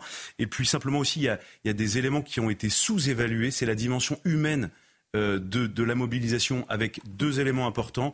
Le premier, euh, c'est que quand vous passez 5, 6, 7 nuits euh, à dormir dehors, que vous êtes ensemble, eh bien, il y a une sorte de, de, communauté humaine. De, qu'on avait vu pendant les Gilets Il y a une forme d'aventure. Je ne dis pas ça dans le sens, c'est pas Colanta, mais il y a une aventure humaine qui se crée. Et, ce que disait Jean-Christophe Couvier aussi, et, a été souligné plusieurs fois, un agriculteur qui roule à 30 km heure, ça fait 4 jours qu'il dort à des endroits différents, il, euh, il avance péniblement, euh, il va pas renoncer, il va pas repartir chez lui euh, mmh. après tout ce périple qui demande une organisation considérable, des camions citernes, euh, de quoi se nourrir et, et, être autonome. Donc tous ceux qu'on voit là ce soir, Ce sont des gens qui sont capables d'être là encore une semaine, dix jours. C'est ça qui inquiète le renseignement. Et le deuxième élément qui a été sous-estimé du point de, enfin, par l'autorité politique par rapport à la réalité de ce mouvement, c'est que euh, les agriculteurs, les éleveurs qu'on voit ici, ne sont pas là pour demander un droit supplémentaire, mais ils sont là pour leur survie. Et ça, c'est quelque chose qu'on a beaucoup moins l'habitude de voir depuis quelques années en France. Euh, des gens qui sont là uniquement pour demander à exister et à survivre. Vous avez raison, Louis de Ragnel. Euh, nouvelle actualisation du nombre de personnes interpellées. 79 personnes ont été interpellées à Rungis. Mhm. Le chiffre monte, le chiffre monte. Jean-Christophe Couy, vous êtes policier. Euh, on imagine que c'est pas simple pour vos collègues là, là sur place. Il est 18h12, on est en direct sur Europe 1 et sur CNews euh, parce que voilà, il, faut faire respecter la loi. Mais en face, sont leurs frères. Enfin, soyons, soyons mmh, concrets, soyons clairs, disons-le comme ça. C'est jamais, alors c'est jamais facile parce qu'effectivement, bah, nous aussi, on est à leur contact depuis quelques heures et donc euh, il y a aussi une communication qui se fait et on se rend compte que leurs problèmes sont aussi nos problèmes. Euh, parce qu'on rencontre des problèmes à, notre niveau, par exemple policier aussi, euh, de, de, salaire, de, de, de, sens du métier. Enfin, il y a des, des, des points de, concordance. Mais là, il y a eu des, a priori, il y aurait eu des dégradations euh, sur une société, dans une société mhm. de logistique. Donc, il y a des constatations qui sont faites par l'officier de police judiciaire. Et en fonction, eh bien, il y a le dépôt de plainte et donc on est obligé d'instruire. C'est ça aussi la, la, difficulté, c'est qu'on est aussi obligé, même si on a de l'empathie, de faire notre travail parce qu'il faut faire respecter la loi aussi. 18h13, on va partir sur le terrain. Je passe la parole ensuite à Kélino Morel et Eric Revel. Euh, on va euh, retrouver Antoine Estève et Laurent Sélarié. Vous vous trouvez-vous sur l'autoroute A6 euh, au sud de Paris. comment sont perçues sur le blocage où vous vous trouvez ces, ces interpellations? Donc on est à 79 interpellations d'agriculteurs à Rungis. Eh bien, ils sont 200 autour du feu ce soir à taper euh, du sol avec leurs pieds en ce moment sur l'autoroute A6 parce que le froid, l'humidité euh, sont tombés ce soir. Il fait très froid ici et effectivement, les langues se délient et les, ici, les agriculteurs parlent beaucoup de ce qui s'est passé à Rungis. Alors, vous savez, il y a plusieurs mouvements au sein de cette grande grogne des agriculteurs et ici, on est parmi euh, la FNSEA et les jeunes agriculteurs, qui est un mouvement plutôt pacifique depuis le début de ce, de ce mouvement, comme les autres évidemment, mais un petit peu plus parce qu'ils n'ont jamais voulu aller à la confrontation encore pénétrer à l'intérieur de Ringis. Ce qu'ils veulent, eux, c'est boucler Ringis pour montrer que le ventre de la France, finalement, est alimenté par les agriculteurs. Ils veulent montrer que c'est eux qui maîtrisent absolument euh, la nourriture et l'alimentation des Parisiens, mais ils ne veulent pas pénétrer à l'intérieur de Ringis, donc ils sont contre ces opérations qui ont été menées par euh, des, personnes assez isolées dans ce mouvement, des personnes de la coordination rurale ou encore euh, d'autres mouvements agricoles. Donc ici, en tout cas, les agriculteurs qui sont autour de nous nous disent tous qu'ils rejettent complètement ces méthodes d'action de pénétrer à l'intérieur de Rungis. Pour eux, ce n'est pas normal. Ce qu'ils veulent, c'est mettre la pression sur le gouvernement. Ils le disent, ils l'affirment en permanence. Tous les slogans qu'on voit écrits ici autour de nous sur les, tracteurs disent bien qu'ils veulent mettre la pression sur les négociations en ce moment pour être reçus à Matignon, voire à l'Elysée dans les prochains jours. Antoine Estève, euh, sur place sur l'autoroute A6 euh, avec euh, Laurent Sélarié, on voit que le monde syndical et agricole est divisé, Madame Le Floch. C'est dommage, mais en fait, il se rapproche aussi de Ringis. Ça veut dire qu'il juge important et symbolique ce, lieu. Euh, donc, quelque part, on se rejoint. Et euh, je pense que sur beaucoup de points, finalement, euh, de nombreux agriculteurs partout en France sont d'accord avec nous. Et si on va là-bas aussi, c'est parce qu'on veut chercher de la valeur. On a entendu dans le discours de Gabriel Attal qu'il était important de soutenir ceux qui n'arrivaient pas à vivre du fruit de leur travail. Et nous, aujourd'hui, agriculteurs, quand on entend parler de soutien, on mm. pense souvent soutien financier. Et nous, on n'a pas besoin de soutien financier, on n'a pas besoin de soutien moral. Euh, je pense qu'on est assez costaud, assez dur, et euh, l'épreuve du métier mm-hmm. est déjà suffisante pour qu'on le message qui est écrit souvent sur nos t-shirts euh, dise euh, la vérité, ce, ce, que nous on veut, c'est foutez-nous la pelle, laissez-nous travailler. Mhm. On n'en peut plus de crouler sous toutes ces normes. On n'a pas envie d'être soutenu. Finalement, on n'est pas des mendiants. Euh, et, toute cette PAC euh, qui est à l'origine justement cette politique agricole commune, qui est à l'origine de la création de la coordination rurale. C'était justement euh, une opposition à ce système où on devenait des assistés. Et euh, ça fait 30 ans que ça dure et ça fait 30 mhm. ans que ça s'empire. Et si on continue encore comme ça dans les 10, 20 ans à venir, eh ben, je ne sais pas ce qui restera de l'agriculture. À vos côtés, il y a Kyline Morel. Merci d'être avec nous. Vous avez été longtemps dans les rouages de l'État, euh, puisque vous avez travaillé aux côtés de François Hollande, ancien conseiller de François Hollande. cette grande colère des paysans, elle, remonte à des années en réalité. Euh, c'est une colère de... Comment est-ce que vous l'analysez en fait? Et le fait que le pouvoir soit sourd au point de continuer à dire demain on va faire des annonces. Ça fait, ça fait des années en fait que les annonces auraient dû être faites. Ah, vous avez le, choc entre la logique du pouvoir, qui est souvent et malheureusement une logique de court terme, et on réagit à la pression, à la, aux événements qui vous contraignent à le faire, et une évolution qui est, très ancienne. Euh, la politique agricole commune, d'abord, c'est une politique européenne. Donc, déjà, quand on demande au président, au Premier ministre, au ministre de l'Agriculture de résoudre, entre guillemets, le problème, il faut bien comprendre que ça ne va pas se résoudre euh, dans le 7e arrondissement de Paris. Si ça peut se résoudre, ça se résoudra à Bruxelles et nous en aurons des éléments d'appréciation demain. Mais c'est une politique ancienne. Et cette politique, elle a dérivé dans le temps. Quand elle a été créée par le général de Gaulle en 1962, c'était une exigence du général de Gaulle pour mettre, si vous voulez, un contrepoids au traité de Rome qui n'avait pas sa préférence, mais qu'il avait accepté d'endosser en retournant au pouvoir en 58. Mhm. Il a dit, moi je veux à ce moment-là qu'il y ait une politique pour nos agriculteurs, pour que la France devienne et reste et développe une puissance agricole. Cette politique agricole commune était fondée sur deux piliers, qui étaient le productivisme, il fallait produire beaucoup pour tous les Français et au-delà, et on l'a fait. Mhm. Et c'était le protectionnisme, c'est-à-dire les produits français et européens seront protégés. Et au fil des décennies, à mesure que l'Europe elle-même s'est transformée en autre chose, en une Europe fédéralisée et libérale, eh bien les deux piliers ont été complètement anéantis. Le productivisme, aujourd'hui, vous avez le contraire, c'est-à-dire du malthusianisme, on vous dit qu'il faut mettre 10% des terres en jachère, baisser la production de 15%, fermer donc des exploitations, et on vous dit plus de protectionnisme, mais l'Europe commerciale ouverte à tous les vents. Passons des accords commerciaux avec tous les grands blocs du monde. Aujourd'hui, on parle du Mercosur, mais il y, a, eu le Canada avant, et enfin, tous les autres pays. C'est ça qui est en cause. Donc, si aujourd'hui, face à ce qui se passe, on parle de Ringis, évidemment, ça nous touche, ça nous fait peut-être même un peu peur et on, appelle à la responsabilité aussi bien les, agriculteurs qui ne sont pas des casseurs et les forces de l'ordre qui doivent faire convenablement, elles le feront euh, leur devoir. Mais c'est un phénomène européen. Partout en Europe, vous avez des agriculteurs qui défilent, qui bloquent.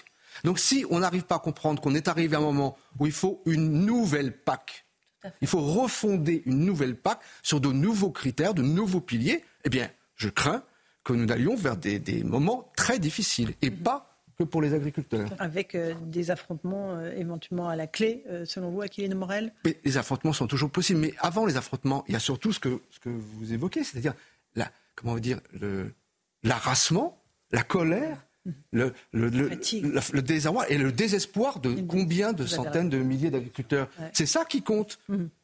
J'espère évidemment, comme tout le monde ici, qu'il n'y aura aucun euh, problème, aucun ah affrontement entre les forces d'ordre, mais restera cela, cette détresse humaine, mm. et cette envie de continuer à travailler dignement, efficacement, pour un moment donné, où c'est tout de même paradoxal, il va falloir, puisque la population mondiale ne cesse d'augmenter, fournir des aliments et nourrir, tous ces pays, et nourrir tous ces pays. Euh, vous êtes d'accord, hein, Madame Le Alors oui, et, et, je, je crains d'être déçue. Euh, de ce qui va être annoncé demain. On sait qu'aujourd'hui, Marc Fesneau, notre ministre de l'Agriculture, est présent à Bruxelles. On sait qu'il essaye d'avoir avec lui euh, un ralliement du maximum de ministres de l'Agriculture. Mais ils sont en train de réfléchir à différents points de la politique agricole commune. Alors là, on parle de jachère, peut-être demain ça va être les prairies, pour essayer de rassembler le maximum de, ministres, alors que, comme vous l'avez dit, c'est toute la politique agricole commune qui est à revoir. Mhm. Euh, alors, parce que pour être précis, euh, Bruxelles a répondu aujourd'hui, soi-disant, aux demandes de la France en disant dérogation partielle aux obligations de jachère dans l'UE et limiter toute hausse incontrôlable des importations agricoles ukrainiennes pour offrir des gages aux agriculteurs qui manifestent à travers toute l'Europe. Et c'est temporaire. C'est du court terme. C'est du temporaire. C'est dit dans le communiqué de l'Elysée. Donc euh, c'est ça qui est dangereux. Et puis euh, on on ne voit pas euh, justement se dessiner quelque chose qui nous donnerait des garanties par rapport à d'autres accords de libre-échange. Peut-être demain, c'est le Mercosur. La, semaine dernière, nous étions à Bruxelles. Il y avait un, un une commission de l'agriculture qui se réunissait au, Parlement. Le Chili, les accords avec le Chili étaient votés. À chaque fois, ce type d'accord de, libre-échange voit rentrer en Europe des produits alimentaires au profit d'autres produits ou de services de grandes multinationales. On est la monnaie d'échange. Enfin, on se tue avec ce qu'on importe. Vous avez raison. Euh, je vous passe la parole dans un instant, Eric Revel, mais je voudrais juste qu'on reparte à Ringis, que la nuit est en train de tomber sur Ringis. On a toujours ce face-à-face qui ne semble pas encore extrêmement tendu entre les, agriculteurs de la coordination rurale et les forces de l'ordre. Michael Dos Santos, euh, vous êtes sur place avec Thibault Marcheteau. Qu'est-ce qui se passe? Là Expliquez-nous.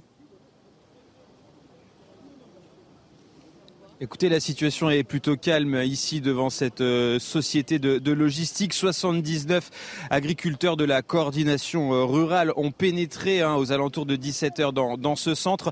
Ils sont euh, finalement ressortis dans le calme. En ce moment même, ils sont emmenés, emmenés vers le commissariat de Créteil puisqu'il y a eu un, dépôt de plainte pour dégradation. Selon les informations que l'on a pu glaner sur place, au moins une porte aurait été dégradée lorsque ces agriculteurs ont pénétré Hein, cette, cette société de, logistique. Euh, les leaders de la coordination rurale ont donné des consignes ici sur place à leurs euh, camarades. Vous n'avez rien vu, rien entendu, vous n'avez rien à déclarer, vous ne connaissez euh, personne. Voilà ce qui leur a été donné comme consigne pour ceux qui sont donc emmenés au commissariat de, Créteil. certains agriculteurs ici sur place sont en état de choc. Pour beaucoup d'entre eux, c'est la première fois hein, qu'ils sont donc emmenés par, les forces de l'ordre, surtout les, les plus anciens qui nous disait, j'ai dû attendre pour l'un d'entre eux 62 ans euh, pour être emmené euh, dans un, dans un commissariat. Euh, pour le moment, donc, ils sont interpellés au compte-gouttes. Ils quittent cette société de logistique située à Rungis. Et pour le moment, effectivement, on, attend, on attend des, nouvelles, mais la situation est plutôt calme au moment où je vous parle. Merci beaucoup, Michael Dos Santos. Eric Revel.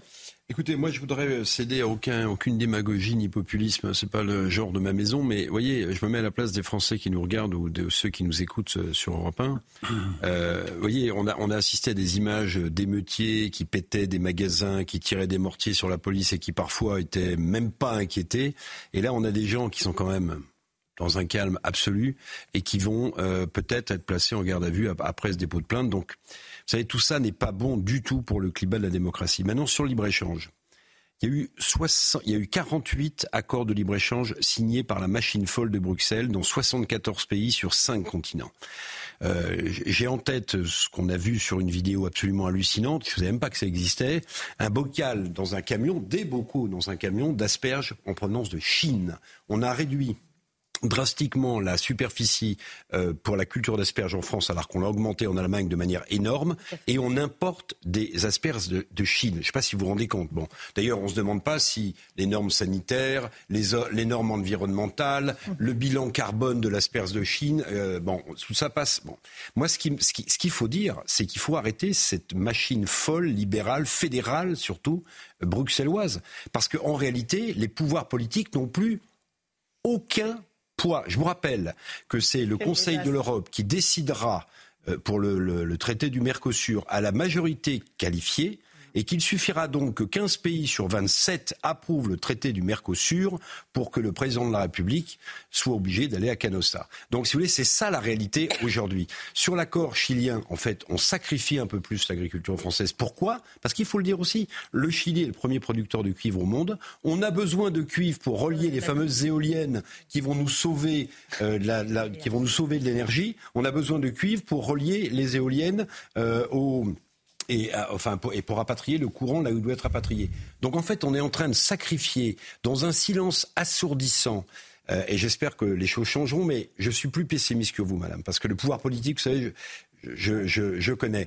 Euh, on est en train d'assassiner le poids de l'agriculture française. On est passé de 6-7 millions d'agriculteurs au sortir de la Seconde Guerre mondiale. Vous êtes 400 000 aujourd'hui. Le cynisme politique, c'est de penser que bientôt vous n'aurez plus aucun pouvoir électoral. Vous voyez, plus, plus aucun pouvoir électoral. Et c'est ça qui est tragique, si vous voulez. C'est que cette profession qui non seulement nourrit le pays, mais aussi porte une partie de notre histoire, porte une partie de nos racines culturelles, cette population est en train de, de, partir sous euh, la responsabilité de dizaines d'années de pouvoir dans ce pays qui a laissé l'Europe bruxelloise nous imposer dans l'agriculture et ailleurs des choses qui sont en train de détruire le pays. Voilà ce que je voulais vous dire. Constat terrible d'Éric Revel, vous êtes d'accord, Madame Le Alors tout à fait, et euh, c'est bien une affaire politique et, qui est euh, entamée depuis très longtemps, puisque euh, du temps de Bolsonaro, avec sa ministre de l'Agriculture, en 2018, elle avait mis un plan de développement de l'agriculture sur 2018-2028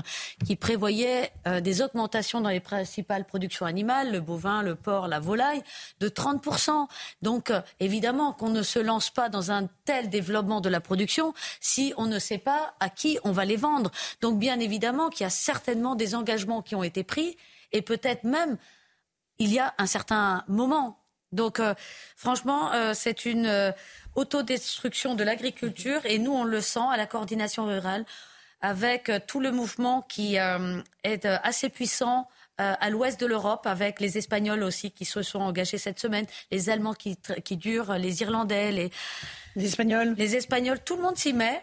Et on, on, sent cette oppression-là contre l'agriculture et sa production à l'ouest de l'Europe, avec peut-être demain, s'il y a une ouverture euh, sur l'Ukraine, un développement et une délocalisation de la production vers l'est du continent. Donc ça, tout ça, si ça n'inquiète pas euh, mm-hmm. les consommateurs, il faut qu'ils comprennent aussi c'est ce qu'ils mangeront demain. Aquilino Morel, euh, c'est le constat de la perte de pouvoir des politiques en réalité? De la perte de pouvoir, de comment dire, c'est pas seulement une perte de pouvoir, c'est une, forme de dessaisissement, mhm. mais qui est volontaire. C'est pas des choses qui sont arrivées euh, du ciel. Mhm. Euh, tout ça est né après le tournant fédéraliste de François Mitterrand en mars 83. comme disait mon, mon ami Jean-Pierre Chevènement, la gauche a ratifié, mais la droite Hein, la gauche a signé, la droite a ratifié, donc tout le monde a été d'accord pour euh, euh, transférer au niveau de la Commission européenne des prérogatives dont certaines auraient dû rester mhm. nationales et qui d'ailleurs, je l'espère, le redeviendront. Et sinon, de surveiller beaucoup mieux euh, ce système. On a accepté. Maintenant, on est dans cette logique folle, comme vous dites, ce fédéralisme qui n'est même plus rampant, qui est même plus clandestin, comme disait Raymond Aron, qui est maintenant de plus en plus à ciel ouvert et qui conduit. Ce conduit en fait, le problème, c'est pas tant les 400 000 agriculteurs, leur sort est, en jeu et c'est très grave. Mais ce qui est en jeu derrière, c'est tout simplement notre pays. Parce que c'est encore un élément de la crise identitaire qui frappe notre pays. Il y a la désindustrialisation, on a perdu des millions d'emplois industriels hein, au, gré d'accords de libre-échange. Il y a les, agriculteurs qui étaient un petit peu sous le radar qu'on voyait pas trop parce que c'est des gens durs à la tâche et que ce sont des questions euh, pas, un peu technique. Et puis parce que, effectivement, comme le disait Eric Revel, ils sont désormais 400 000 et que électoralement, pour certains politiques, cyniquement, c'est pas très important. Il y a la question de l'Europe fédéralisée qui ne cesse d'empiéter sur le prérogatif des États. Et puis, euh, il y a la question, dans la crise euh, identitaire, on n'en parle pas ce soir, mais on en parlera, on en a déjà parlé, de l'immigration. Tout ça, c'est la question de qu'est-ce, qu'est-ce que, comme dirait le, président de la République, le Premier ministre, il faudrait que la France reste la France. Mmh. Bah, avec les paysans, c'est posé sur la table. Parce qu'une France sans paysans, ce n'est plus la France. Or là, c'est le mouvement qui, se, dessine. Et si demain, à Bruxelles, des, décisions fortes n'étaient pas prises, euh, Revel disait, soulignait à juste titre le, problème de cette dérive folle de la machine. Mais il y a toujours une possibilité. Moi, je rappellerai le général de Gaulle, la crise de la chaise vide, quand il a dit à un moment donné, c'est terminé. La France va quitter les institutions européennes. Et je ne reviendrai, nous ne reviendrons que lorsque les questions auront été réglées. Le président de la République ne parle que de souveraineté européenne. Vous ne pensez pas qu'il va se lever de la chaise et la laisser vivre je, je, le crains, je crains que non. Ce que je veux dire, c'est que la situation aujourd'hui a atteint un tel niveau de gravité que si nous ne sommes pas capables de ce genre de réaction. vous, vous le savez sans doute, mais est-ce que les Français savent que dans la foulée du traité de Lisbonne, les parlements nationaux ont été dessaisis de la ratification des traités de libre-échange. C'est-à-dire qu'on ne demande même plus aux parlements nationaux. On fait même plus comme s'il euh, y avait une démocratie dans les pays. Non, non, non, non. non, mais vous vous rendez compte, c'est le Conseil de l'Europe à la majorité qualifiée qui va signer le traité du Mercosur. 15 ah, mais là, le président français a dit qu'il s'y opposerait. on verra, c'est ce que je disais. de cette impasse. Ah ben, on verra si on est des poids Il ne peut sortir de cette impasse qu'en sortant de la pièce, Eric. C'est-à-dire en se levant en disant c'est ainsi et pas autrement. Il n'est pas De Gaulle qui veut n'est pas de Gaulle qui veut, mais il y a, des moments euh, dans l'histoire mm. où, vous êtes un petit peu obligé de, tenir ce genre de, position, car sinon, Sinon, on peut toujours attendre. Vous savez la célèbre phrase de Mme Dubarry encore un instant, Monsieur le Bourreau, on peut toujours attendre, mais, Les, échéances, elles se rapprochent. et on voit bien ce qui, va se passer derrière. Hein. Je prends les jeunes un mot avant qu'on passe sur le terrain. La question, c'est le veut-il? C'est qu'en fait, son logiciel, euh, profondément, il est d'accord avec les traités de libre-échange. Je me souviens qu'au moment du TAFTA, on avait beaucoup de discussions. Je crois que c'était d'ailleurs sous le quinquennat de François Hollande. Emmanuel Macron s'était pas opposé alors qu'il était ministre de l'économie. Il n'était pas spécialement parmi les opposants à tout ça. Je sais que vous, vous en, vous en étiez. Euh, et j'ajouterais, parce qu'il n'y a plus rien à dire, je pense, sur le libre-échange, mais c'est la question de l'écologie, ou plutôt de l'écologisme, en fait. C'était la, la, la, dérive, la dérive tyrannique de l'écologie. C'est, j'essaie de comprendre en, écoutant euh, tout le monde euh, parler de libre-échange, comment on en est arrivé là.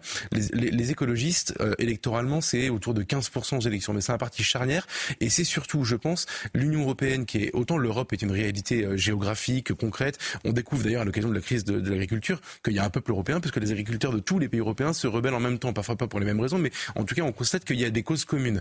Euh, en revanche, l'Union européenne est autre chose. C'est un corps politique sans euh, substance qui du coup doit se trouver des raisons d'être et notamment des religions. Il y a celle, vous avez raison, on n'en parle pas ce soir, de, de l'inclusion, de l'immigration, etc. Et il y a aussi celle de l'écologie. C'est pour donner une raison d'être et une légitimité à tout ça. Le pacte vert aujourd'hui, c'est une, c'est quasiment un assassinat euh, décidé par des gens qui sont tous des urbains. Euh, les Français, par exemple, vivent tous dans le 11e arrondissement de Paris pour imposer des normes écologiques à des gens qui eux vivent dans la dans la nature, à la campagne et qui connaissent la nature par cœur. C'est quand même une aberration hallucinante. 18h32 en direct sur CNews et sur Europe 1. On va repartir euh, dans le centre-ville de Linas Montlhéry dans l'Essonne, rejoindre Augustin Donadieu et Fabrice Elsner. Bonsoir à tous les deux. Euh, là encore, euh, on a cette même scène, Augustin, des tracteurs à l'arrêt dans le centre-ville face aux forces de l'ordre. Comment ça se passe? Oui, c'est tout à fait ça, Laurence, ici euh, en Essonne, dans ce petit bourg de Linas. C'est une vingtaine d'agriculteurs partis lundi euh, d'Agen qui ont parcouru 600 km et qui se retrouvent ici au milieu des habitations, encerclés par les euh, forces de l'ordre, des agriculteurs qui poursuivaient leur route en direction de Ringis, mais qui ont donc été arrêtés net ici en Essonne. Leur parcours est assez particulier à ces agriculteurs. Il y a donc des, des arboriculteurs, des éleveurs, des céréaliers. Ils ont décidé de quitter leur convoi organisé depuis Agen, un convoi qui a été bloqué il y a quelques heures par les forces de l'ordre. Ils ont emprunté des chemins de traverse aidés par des agriculteurs pour euh, les aider à trouver leur euh, chemin à travers champs. Regardez, en témoigne ah, le tracteur qui se trouve juste à côté de moi, un tracteur complètement euh, embourbé, si je puis dire, avec de la boue, puisqu'il a été embourbé. Ils ont véritablement emprunté des, chemins de, de traverse. Ces agriculteurs ne perdent pas leur objectif de rejoindre la capitale, en particulier Ringis. Ils se montrent solidaires de leurs collègues qui ont pu pénétrer dans l'enceinte de ce marché international. Mais pour l'heure, ils sont encerclés par les forces de l'ordre. Aucune consigne n'a été donnée, aucune interpellation n'a eu lieu pour le moment. Tout se passe dans le calme. Mais ces agriculteurs peuvent compter véritablement sur une solidarité avec tous ces habitants qui descendent euh, de, euh, de leurs appartements avec leurs enfants et qui viennent apporter, déposer au pied des tracteurs de très nombreuses euh, denrées alimentaires et des boissons. Merci beaucoup, Augustin Donatieu. Euh, on va rejoindre maintenant Antoine Estève et Laurent Sélarié. Là, vous êtes sur l'autoroute A6. Euh, expliquez-nous ce qui se passe. Antoine, je crois que vous avez des invités à côté de vous. Effectivement, je suis avec trois agricultrices euh, avec qui on a pu s'entretenir pas mal euh, aujourd'hui, euh, qui nous racontent leur quotidien ici sur les barrages d'agriculteurs. Alors, il y a ce grand mouvement pacifiste des agriculteurs, des jeunes agriculteurs et de la FNSEA avec qui nous sommes ici, qui sont parfois contre eh ce qui peut se passer ailleurs. C'est vrai que ce qui s'est passé à Ringis avec d'autres agriculteurs qui sont rentrés à l'intérieur de Ringis, ça va un petit peu à l'encontre de ce que nous disent les agriculteurs qui se trouvent autour de nous. Est-ce que vous aussi, vous avez, je sais pas, entendu parler de ces hommes qui sont rentrés, ces hommes et ces femmes qui sont rentrés à l'intérieur de Rungis, j'imagine que c'est pas votre option à vous hein, de, absolument rentrer dans Rungis. C'est pas ce que vous aviez imaginé en arrivant à Paris.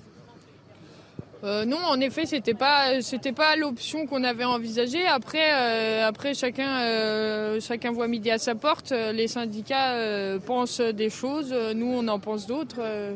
Et votre mouvement, c'est ce qu'on dit depuis le début. il est complètement pacifiste. Vous, vous êtes là pour justement montrer que vous êtes là. Oui, c'est ça, tout à fait. Nous, on est là pour porter nos revendications dans le calme, la bonne humeur et puis euh, faire entendre notre voix. Oui, oui, pareil. Alors après, euh, ils sont entrés dans l'ingis. Euh, peut-être par la force, ça c'est dommage, mais par contre c'est vrai que c'est quand même le ventre de Paris, donc ça s'entend, mais surtout sans, enfin nous ce qu'on s'accorde à dire tous ici et ailleurs, je pense, c'est que pas de violence, ouais, pas de violence, pas de pas de pas de pas de casse, etc. sur ce barrage comme sur d'autres barrages hein, dans la région en ce moment. Euh, c'est vrai qu'on entend parler de plusieurs options dans les jours qui viennent. La première, c'est effectivement ce bras de fer contre les forces de l'ordre qui se trouvent de l'autre côté du barrage là-bas, sans évidemment sans violence. Et puis l'autre option, ce serait en négociation en ce moment avec euh, les différentes préfectures autour de Paris pour pouvoir stocker, c'est comme ça que disent les forces de l'ordre, euh, les différents groupes d'agriculteurs qui se trouvent dans la région avant de les faire rentrer à l'intérieur de Paris dans les prochains jours. Tout cela, c'est évidemment en négociation et on ne sait pas vraiment quelles sont les options qui vont être prises par les forces de l'ordre. Merci beaucoup Antoine Estève et Laurent Sélarié sur l'autoroute A6. On a été rejoint par Marie-Laure Pesant. Bonsoir, vous êtes porte-parole de la gendarmerie nationale. Euh, on ne va pas évoquer le cas de Ringis parce que typiquement ce ne sont pas les gendarmes qui sont à, pied d'œuvre, euh, ce sont euh, les policiers. En revanche, vous allez pouvoir nous expliquer à quoi servent ces blindés, les blindés Centaure qu'on a vus sur de nombreuses routes pour faire face, pour empêcher les agriculteurs de, se déplacer. À quoi est-ce qu'ils servent? À, évacuer les tracteurs? Comme vous l'avez dit, ils servent à bloquer. Euh, c'est des engins qui sont assez imposants. On est face à des tracteurs. Donc euh, l'objectif, c'est de bloquer les axes, euh, éviter enfin, que, que les, les, les, agriculteurs continuent leur progression. Et donc il a fallu tenir un certain nombre de points. et donc les engins blindés vous avez vu, ils sont à côté de gendarmes à pied et donc c'est un moyen efficace de bloquer des axes. Ils ont aussi euh, une capacité euh, à éventuellement dégager des axes s'il y a besoin d'enlever des barricades, puisque l'autre objectif aussi, c'est aussi d'avoir des axes qui sont viables par la suite. Mmh. On a vu que certains membres de la coordination rurale ont réussi à, prendre des chemins de traverse pour euh, éviter les barrages de, gendarmerie. vous avez un dispositif qui, qui, qui est mis en place sur la profondeur, c'est ça? Exactement. On est dans la profondeur, donc sur l'ensemble du territoire. Il y a différents modes d'action aussi des agriculteurs. Certains sont sont, euh, vraiment présents sur un territoire et n'en bougent pas. D'autres ont cette intention de rejoindre Paris. Donc euh, notre dispositif est adapté à ces différentes intentions.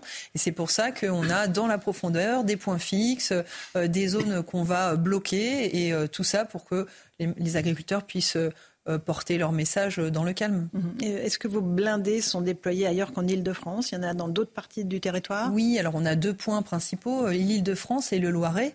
Euh, donc dans le Loiret, euh, sur le secteur entre Orléans et Gien, on avait euh, des blindés de, déployer sur, sur un certain nombre d'axes et de ponts, notamment, comme on a pu le voir, qui sont déployés à côté des gendarmes mobiles et, d'autres véhicules des, des, gendarmes mobiles. Les lignes rouges, pour vous, les gendarmes, c'est quoi? C'est Vous voulez absolument les empêcher de circuler? Les lignes rouges ont été fixées par le ministre de l'Intérieur et des Outre-mer, c'est-à-dire euh, éviter euh, un blocage total de Paris, ne pas aller sur Rungis, ne pas aller sur les aéroports, tous ces points qui sont vus comme des points vitaux. Et donc, euh, dans la profondeur, l'objectif, c'est d'éviter cet engorgement sur la plaque parisienne. Donc, c'est pour ça qu'on bloque un certain nombre d'axes plus loin euh, sur le territoire. Comment se passent les confrontations? Est-ce qu'il euh, il y a euh, des discussions? Comment ça se passe sur le terrain? Comme on le voit, les images, on, voit qu'on est dans une ambiance de, calme, on est dans un dialogue, on, voit beaucoup de gendarmes discuter aussi avec les agriculteurs. C'est vrai que dans notre quotidien, on est régulièrement au contact des agriculteurs, donc c'est un dialogue qu'on noue déjà depuis longtemps. et là, on est dans cette logique de de rester dans le calme. On voit les gendarmes, ils sont pas équipés, ils n'ont pas de, casque, euh, euh, les engins euh, sont là, effectivement, bloquent l'accès, mais de part et d'autre, on a une ambiance, une certaine sérénité aussi dans l'action. Est-ce qu'il y a eu des dégradations que vous avez pu constater? De ci, de là, on a pu avoir quelques actes isolés avec des dégradations. Là, à partir du moment où on a des infractions qui sont constatées, on a une euh, judiciarisation, euh, des enquêtes qui sont menées et ensuite euh, les, faits sont, portés devant la, justice qui pourra décider des suites à donner. Bien sûr, une judiciarisation, c'est-à-dire que ces personnes qui ont été interpellées seront on va enquêter la justice. On va enquêter sur le fait. Soit il y a des interpellations immédiates, soit on va enquêter euh, s'il y a un feu, une dégradation qui est commise, pour voir, euh, pour établir les faits, établir les responsabilités et ensuite pouvoir conduire les personnes devant la justice. Une dernière question, Marie-Laure Pesant, vous êtes porte-parole de la gendarmerie nationale. Est-ce que le dispositif va être renforcé?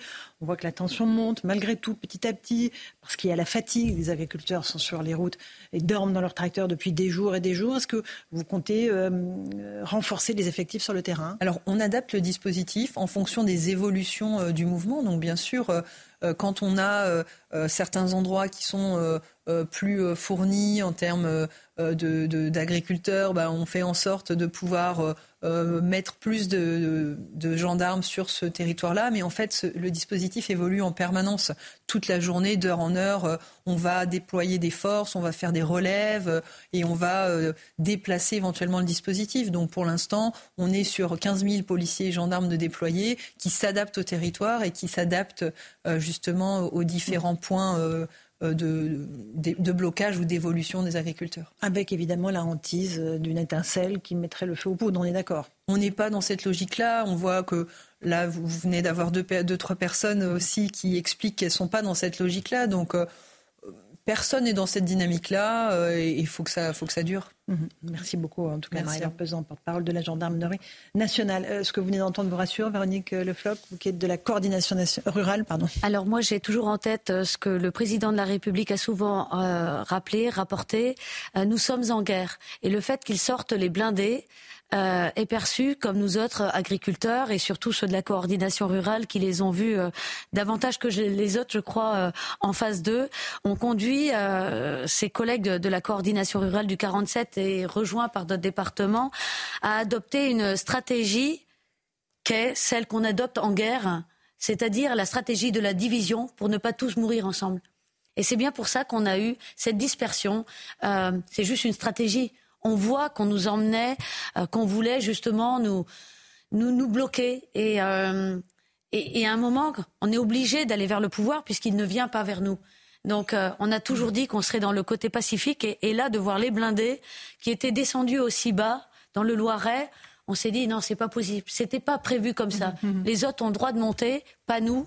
Vous avez l'impression qu'on vous en, s'en est pris plus particulièrement à vous la coordination Oui, bien sûr. Alors qu'on a toujours dit qu'on serait dans ce côté pacifique et, et euh, de respect des personnes et des biens. Et, là, c'est vrai que c'était ressenti. Euh, plus ça allait, c'était ressenti par comme une provocation et, mhm. et la fatigue aidant, c'est euh, et c'est pour ça qu'ils sont arrivés. Ils ont joué le jeu. L'objectif était d'atteindre Ringis. Euh, ils ont laissé les tracteurs à un moment, ils sont allés en voiture. Donc, euh, quelque part, euh, c'est Serge Bousquet-Cassagne qui l'a dit, on a atteint notre objectif. Mhm. Maintenant, le deuxième objectif, avant de repartir, c'est de celui d'avoir des grandes lignes et des engagements de l'État. Mhm, mhm. Il est 18h43, on est en direct sur CNews et sur Europe 1. On repart tout de suite à Ringis, rejoindre Michael Dos Santos, Thibault Marcheteau. Est-ce que la situation est toujours calme, euh, euh Michael? Est-ce que les, euh, parce qu'il y a toujours des agriculteurs et toujours beaucoup de forces de l'ordre sur place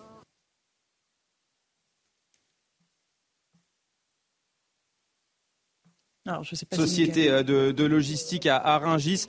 Les, les, agriculteurs sont emmenés au, compte-goutte hein, au commissariat de, de Créteil puisqu'il y a eu un, dépôt de plainte pour dégradation. Alors, je tiens deux versions s'opposent. Celle des euh, agriculteurs de la coordination rurale qui nient euh, toute dégradation. Ils sont entrés de manière pacifique, sont en sortie de manière pacifique. Euh, nous avons pu le constater lorsque nous sommes arrivés sur le, site. Et puis la version, bien évidemment, de cette société de logistique qui a déposé plainte pour dégradation. Et comme je vous disais tout à l'heure, effectivement, il y a cette information comme quoi une porte aurait été dégradée. Encore une fois, cela reste du conditionnel, cela reste à vérifier. Et d'ailleurs, les agriculteurs ici sur place qui sont emmenés au commissariat de Créteil vont être entendus euh, pour euh, qu'on puisse, écouter euh, leur version des faits.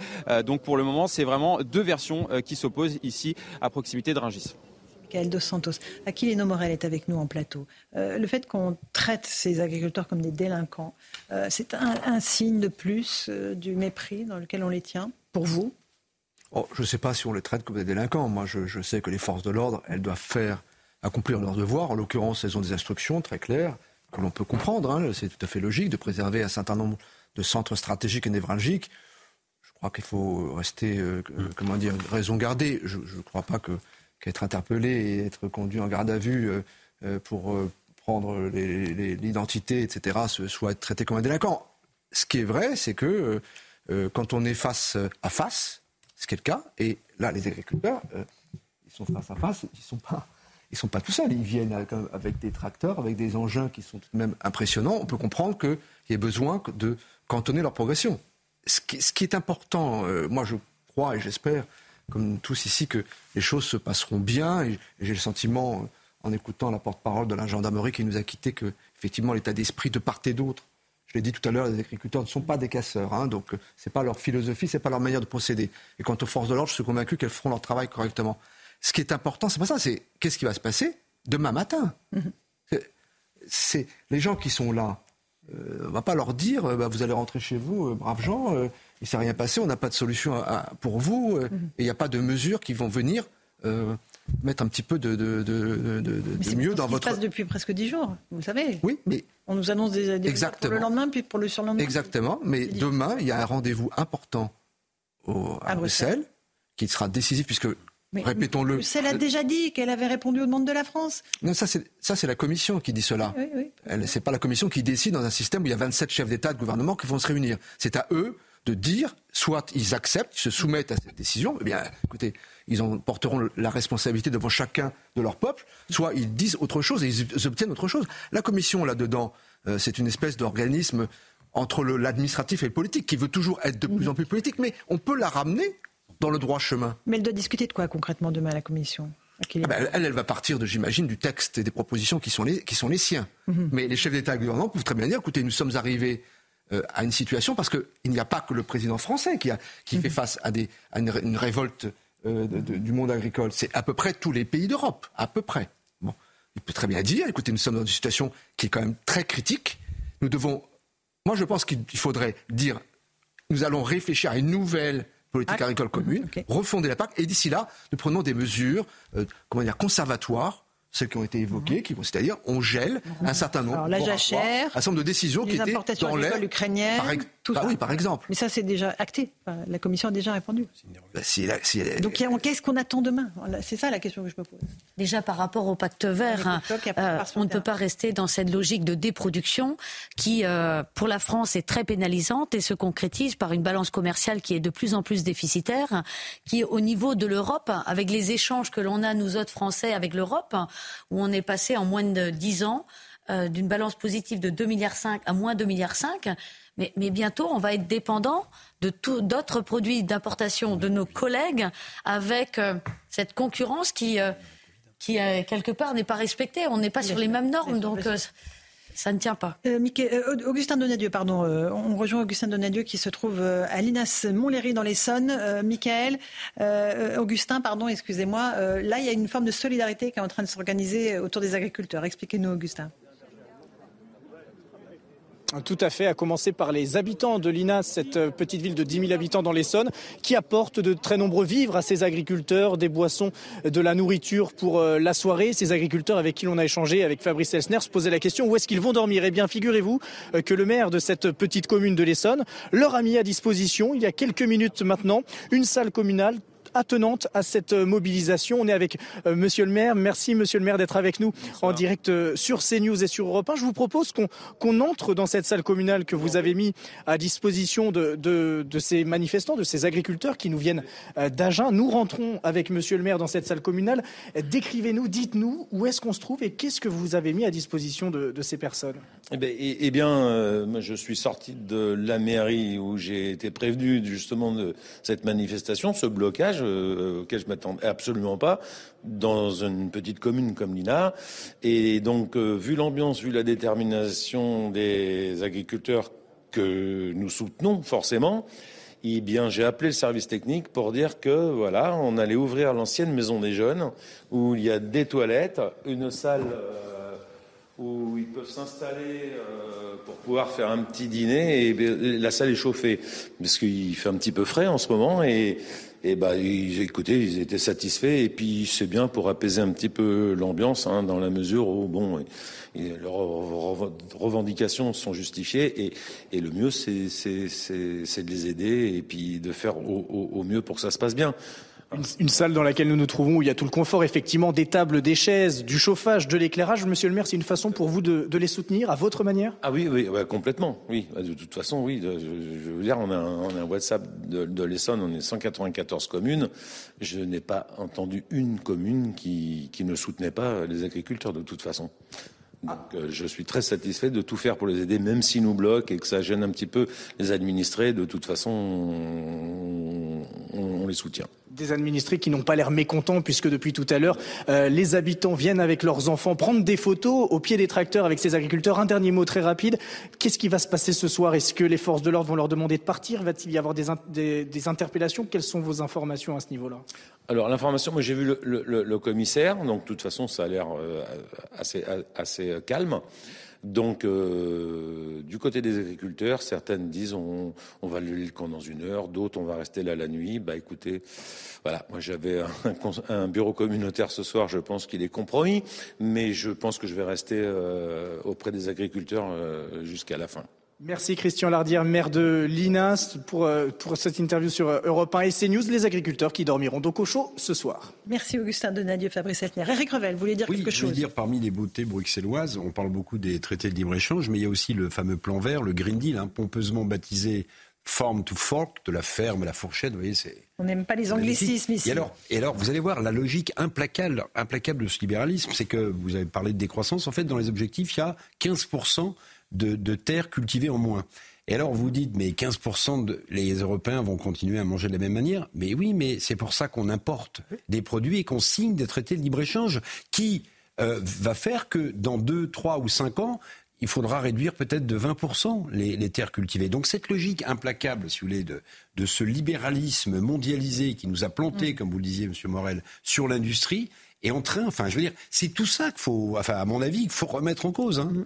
Alors vous avez des élections en 2025, hein, syndicat agricole, donc on verra comment. comment on va se positionner. Oui. Mais par rapport à, cette déproduction, euh, et à cet engagement de réduire justement la, la production, de réduire encore plus. Là où c'est grave, c'est que certains rapports disent que l'Europe importe déjà l'équivalent de 28 millions d'hectares équivalent production, mmh. l'équivalent de la surface de la France. Et euh, j'ai en tête, mais il faudrait le retrouver, des propos d'Emmanuel Macron, notre président, qui disait Je n'ai aucun complexe par rapport aux importations, puisque ça s'inscrit quelque part dans la transition écologique. Non, il n'a aucun complexe, c'est ça le problème. L'un des problèmes du chef de l'État, c'est qu'il n'a aucun complexe sur rien, si vous voulez. Mais, mais ça, ça, ça nous fait peur à nous, parce que finalement, on est les condamnés, même pour l'environnement. Mhm. On est les condamnés au titre des accords de libre-échange et les condamnés au titre de l'environnement. Donc on ne sait même plus où est notre place. Mhm, absolument. Euh, Morel Non, non, c'est tout à fait clair. Hein. On voit bien, je vous disais, un système qui d'abord était axé sur la production, qui maintenant est axé sur le malthusianisme. Il faut arrêter de produire, il faut produire moins. Mhm. moins. Jachère, des productions de terrain. Mais au profit de qui? Effectivement, au profit des importations folles. Parce que faire venir du soja ou des poulets ou, des, bœufs euh, du Brésil pour ne pas les produire en Europe et singulièrement dans notre pays, c'est une perte, enfin, c'est une absurdité. Ce pas seulement une calamité pour les personnes que cela concerne, c'est intellectuellement, politiquement, une aberration. Une aberration. Mhm, vous avez raison. Jean-Christophe Covid. en, fait, on n'a pas appris de la Covid parce que quand il y a eu la, période Covid, justement, on, s'est senti complètement démunis parce qu'on était totalement dépendant, y compris dans les médicaments, les vaccins, les masques, etc., de pays étrangers, des, des BRICS d'ailleurs, euh, souvent, euh, comme la Chine, l'Inde, euh, la Russie, etc. Et en fait, on, on était complètement immobile. Euh, et, effectivement, aujourd'hui, à, travers les agriculteurs, on se rend compte dans tous les pans de la société. C'est pour ça que lundi, je parlais un peu d'extincteur euh, social. Il fallait vite trouver cet extincteur parce qu'on se rend compte dans tous les pans de la société, sur la justice, l'immigration, la sécurité, euh, l'écologie, etc. Ça dépend plus de notre pays. Ça dépend effectivement de personnalités qui sont, qui, qui, sont dans les commissions européennes, qui tirent les ficelles. On a l'impression d'être un peu des marionnettes. Et en fait, on a, et, et à travers cette Europe, on a, on a, on a tronqué notre liberté contre Dupin la sécurité. C'est pas moi qui disais ça, c'est Dostoïevski justement euh, dans les frères Karamazov qui disait attention jamais euh, ne tronquez votre sécurité, enfin votre votre liberté contre Dupin et la sécurité. Et en fait, on a cru à travers ça qu'on pouvait justement mieux vivre, mais on a perdu une part de notre liberté, notamment la liberté d'entreprendre, de cultiver du terrain. Enfin, je sais pas, ça, ça paraît euh, bête, mais euh, aujourd'hui, bah, on n'a pas le droit de, sur notre parcelle, de faire ce qu'on veut, alors qu'on en est les propriétaires. Mhm. Voilà, ça, c'est ce, ce joug, euh, c'est impensable, et les Français sont en train de se rendre compte de ça. Mmh. Morel. Tout à l'heure, Eric Revel parlait des asperges. Bah oui, parce que moi j'ai découvert cette vidéo, je vous dis, des, des beaux pots d'asperges chinois. Ces asperges en provenance, en provenance, de Chine. Oui. Bah, qui devraient être produits en France ou en Europe. C'est encore qu'il était par le passé. par le passé. on a détruit une nouvelle preuve de cette. Deux tiers. Hein. Tout, ça, tout ça vient de loin. Et ça a commencé d'abord par l'industrie. Moi, je voudrais rappeler ici un certain nombre de personnes qui se considèrent comme des grands esprits. Par exemple, Pascal Lamy, qui disait, qui est le responsable de l'entrée général de l'OMC. Oui, qui fut euh, commissaire européen au commerce extérieur avant d'être directeur général de l'OMC et qui a pris la décision, enfin qui a accompagné euh, celle de faire entrer la Chine sans aucune contrepartie dans l'Organisation mondiale du commerce en 2001. Il disait à l'époque, il faut bien qu'on leur achète leurs t-shirts pour leur vendre euh, nos Airbus. Le problème, c'est que tout ça est une vision évidemment de gribouille puisque non seulement euh, on leur achète peut-être encore des. Mmh. Ils nous achètent pas nos Airbus. Mais bien sûr, et, pas seulement les Airbus, mais, des lignes mais aussi les fabrications d'Airbus en Chine. Nous en sommes là. Et c'est les mêmes, les mêmes dégâts. Allez, 18h56, on va remercier nos auditeurs d'Europe 1. Et euh, on va continuer sur CNews. news. Euh, on retourne un instant à Ringis. Michael Dos Santos, un dernier point rapide. la situation est, est calme, mais il y a eu quand même 79 interpellations. Oui, la situation est, figée ici à, Ringis. 79 euh, agriculteurs hein, euh, qui étaient présents ici et qui ont euh, pénétré sur, dans, ce, dans cette société de, logistique vont donc être interpellés et emmenés au, commissariat de, Créteil. Pour le moment, encore hein, les, CRS, mais la situation est, détendue. L'esprit est plutôt bon enfant. D'ailleurs, les bouteilles ont même été euh, euh, amenés hein, pour qu'ils puissent se désaltérer en attendant d'être amenés au, commissariat. Euh, je le rappelle, hein, aux alentours de 17h, ils ont donc pénétré dans cette société de, de un dépôt de plainte a été effectué pour dégradation. Et pour le moment deux versions s'opposent, celle des agriculteurs qui eux considèrent être entrés de manière totalement pacifique, ne rien avoir endommagé. Et puis cette hein, qui ont déposé plainte qui considèrent Bon, écoutez, on a un petit peu de mal avec la liaison. Merci beaucoup, Michael Dos Santos. Euh, Madame Le Floch, un dernier mot. Qu'est-ce que vous attendez euh, Qu'est-ce que vous attendez maintenant? Eh bien, qu'on sauve, l'agriculture, euh, qu'on sauve tous les secteurs en véritable détresse, l'élevage, l'élevage bovin, l'élevage de volailles, l'élevage, l'élevage en général, les fruits et légumes, tous les secteurs pour lesquels on est en grave déficit, mais pour les secteurs pour lesquels on est encore en balance commerciale positive, on se rend compte, les vins sont touchés. Euh, les céréaliers ont vécu aussi une année euh, euh, compliquée avec un effet ciseau, baisse des prix, hausse des charges. Donc tous les secteurs sont en crise et toutes les balances se détériorent. Nous vient d'annoncer 80 millions d'euros, vous avez vu, pour aider les viticulteurs. Voilà, mais c'est pas de l'argent qu'on attendait, c'est restructuré, on avait dit, ou je ne sais plus. Là, il va y de l'arrachage. voilà, les pommiers, on va, on arrache. Enfin, c'est un non-sens. L'agriculture fout le camp et on est là pour la défendre. Mmh. Morel, la parabole des aveugles, j'aimerais bien que vous reveniez aux éditions Grasset pour en parler, parce qu'il y a beaucoup de choses passionnantes dans ce livre. Mais c'est vrai que là, on est dans une situation de crise en, réalité. Et, une crise profonde, une, crise qui recouvre, je trouve, toutes les classes moyennes qui sont en train de se paupériser dans notre pays. Vous êtes d'accord? Et surtout, encore une fois, et c'est ça qui m'importe, et c'est pour ça que j'avais écrit ce livre, c'est que c'est notre identité qui est en, de la France qui est en jeu. Avec la question de l'agriculture aujourd'hui qui a surgi, quand j'écris ce livre, j'ai parlé de l'industrie, de la désindustrialisation, de la pauvreté qui se répand, de la fédéralisation de l'Europe, de l'immigration. J'aurais dû penser à, à, l'agriculture. Mais simplement, on ne peut pas penser à tout. Mais c'est la même chose. En réalité, c'est la même chose. Et ce qu'il faut espérer, pour faire le lien avec ce livre, puisque le livre a été écrit pour euh, mettre euh, en garde contre le danger euh, de l'accession de Marine Le Pen à l'Élysée, ce qu'il faut espérer, c'est pas seulement qu'on sauve la mise aux agriculteurs, qu'on refonde une nouvelle politique agricole commune, qu'on reprenne en France un peu du pouvoir qu'on a très abusivement laissé à la Commission, mais je dirais, et ça regarde le président de la République, que peut-être il essaye de sauver son quinquennat, parce que si les choses continuent de la manière dont elles sont engagées depuis maintenant 18 mois, eh bien le 9 mai 2027, il transmettra les codes de l'arme nucléaire à Marine Le Pen au palais de l'Élysée. Hmm il faut avoir ça en perspective. C'est la fin de l'émission, Eric. Eric, on rend l'antenne. Sur Fessenheim. Allez, on reprendra ce débat. Vous reviendrez euh, avec plaisir, Monsieur Morel. Là, je pas écrit. Allez, bonne soirée à vous sur CNews. Tout de suite, c'est Christine Kelly qui vous attend pour Face à l'info. À demain.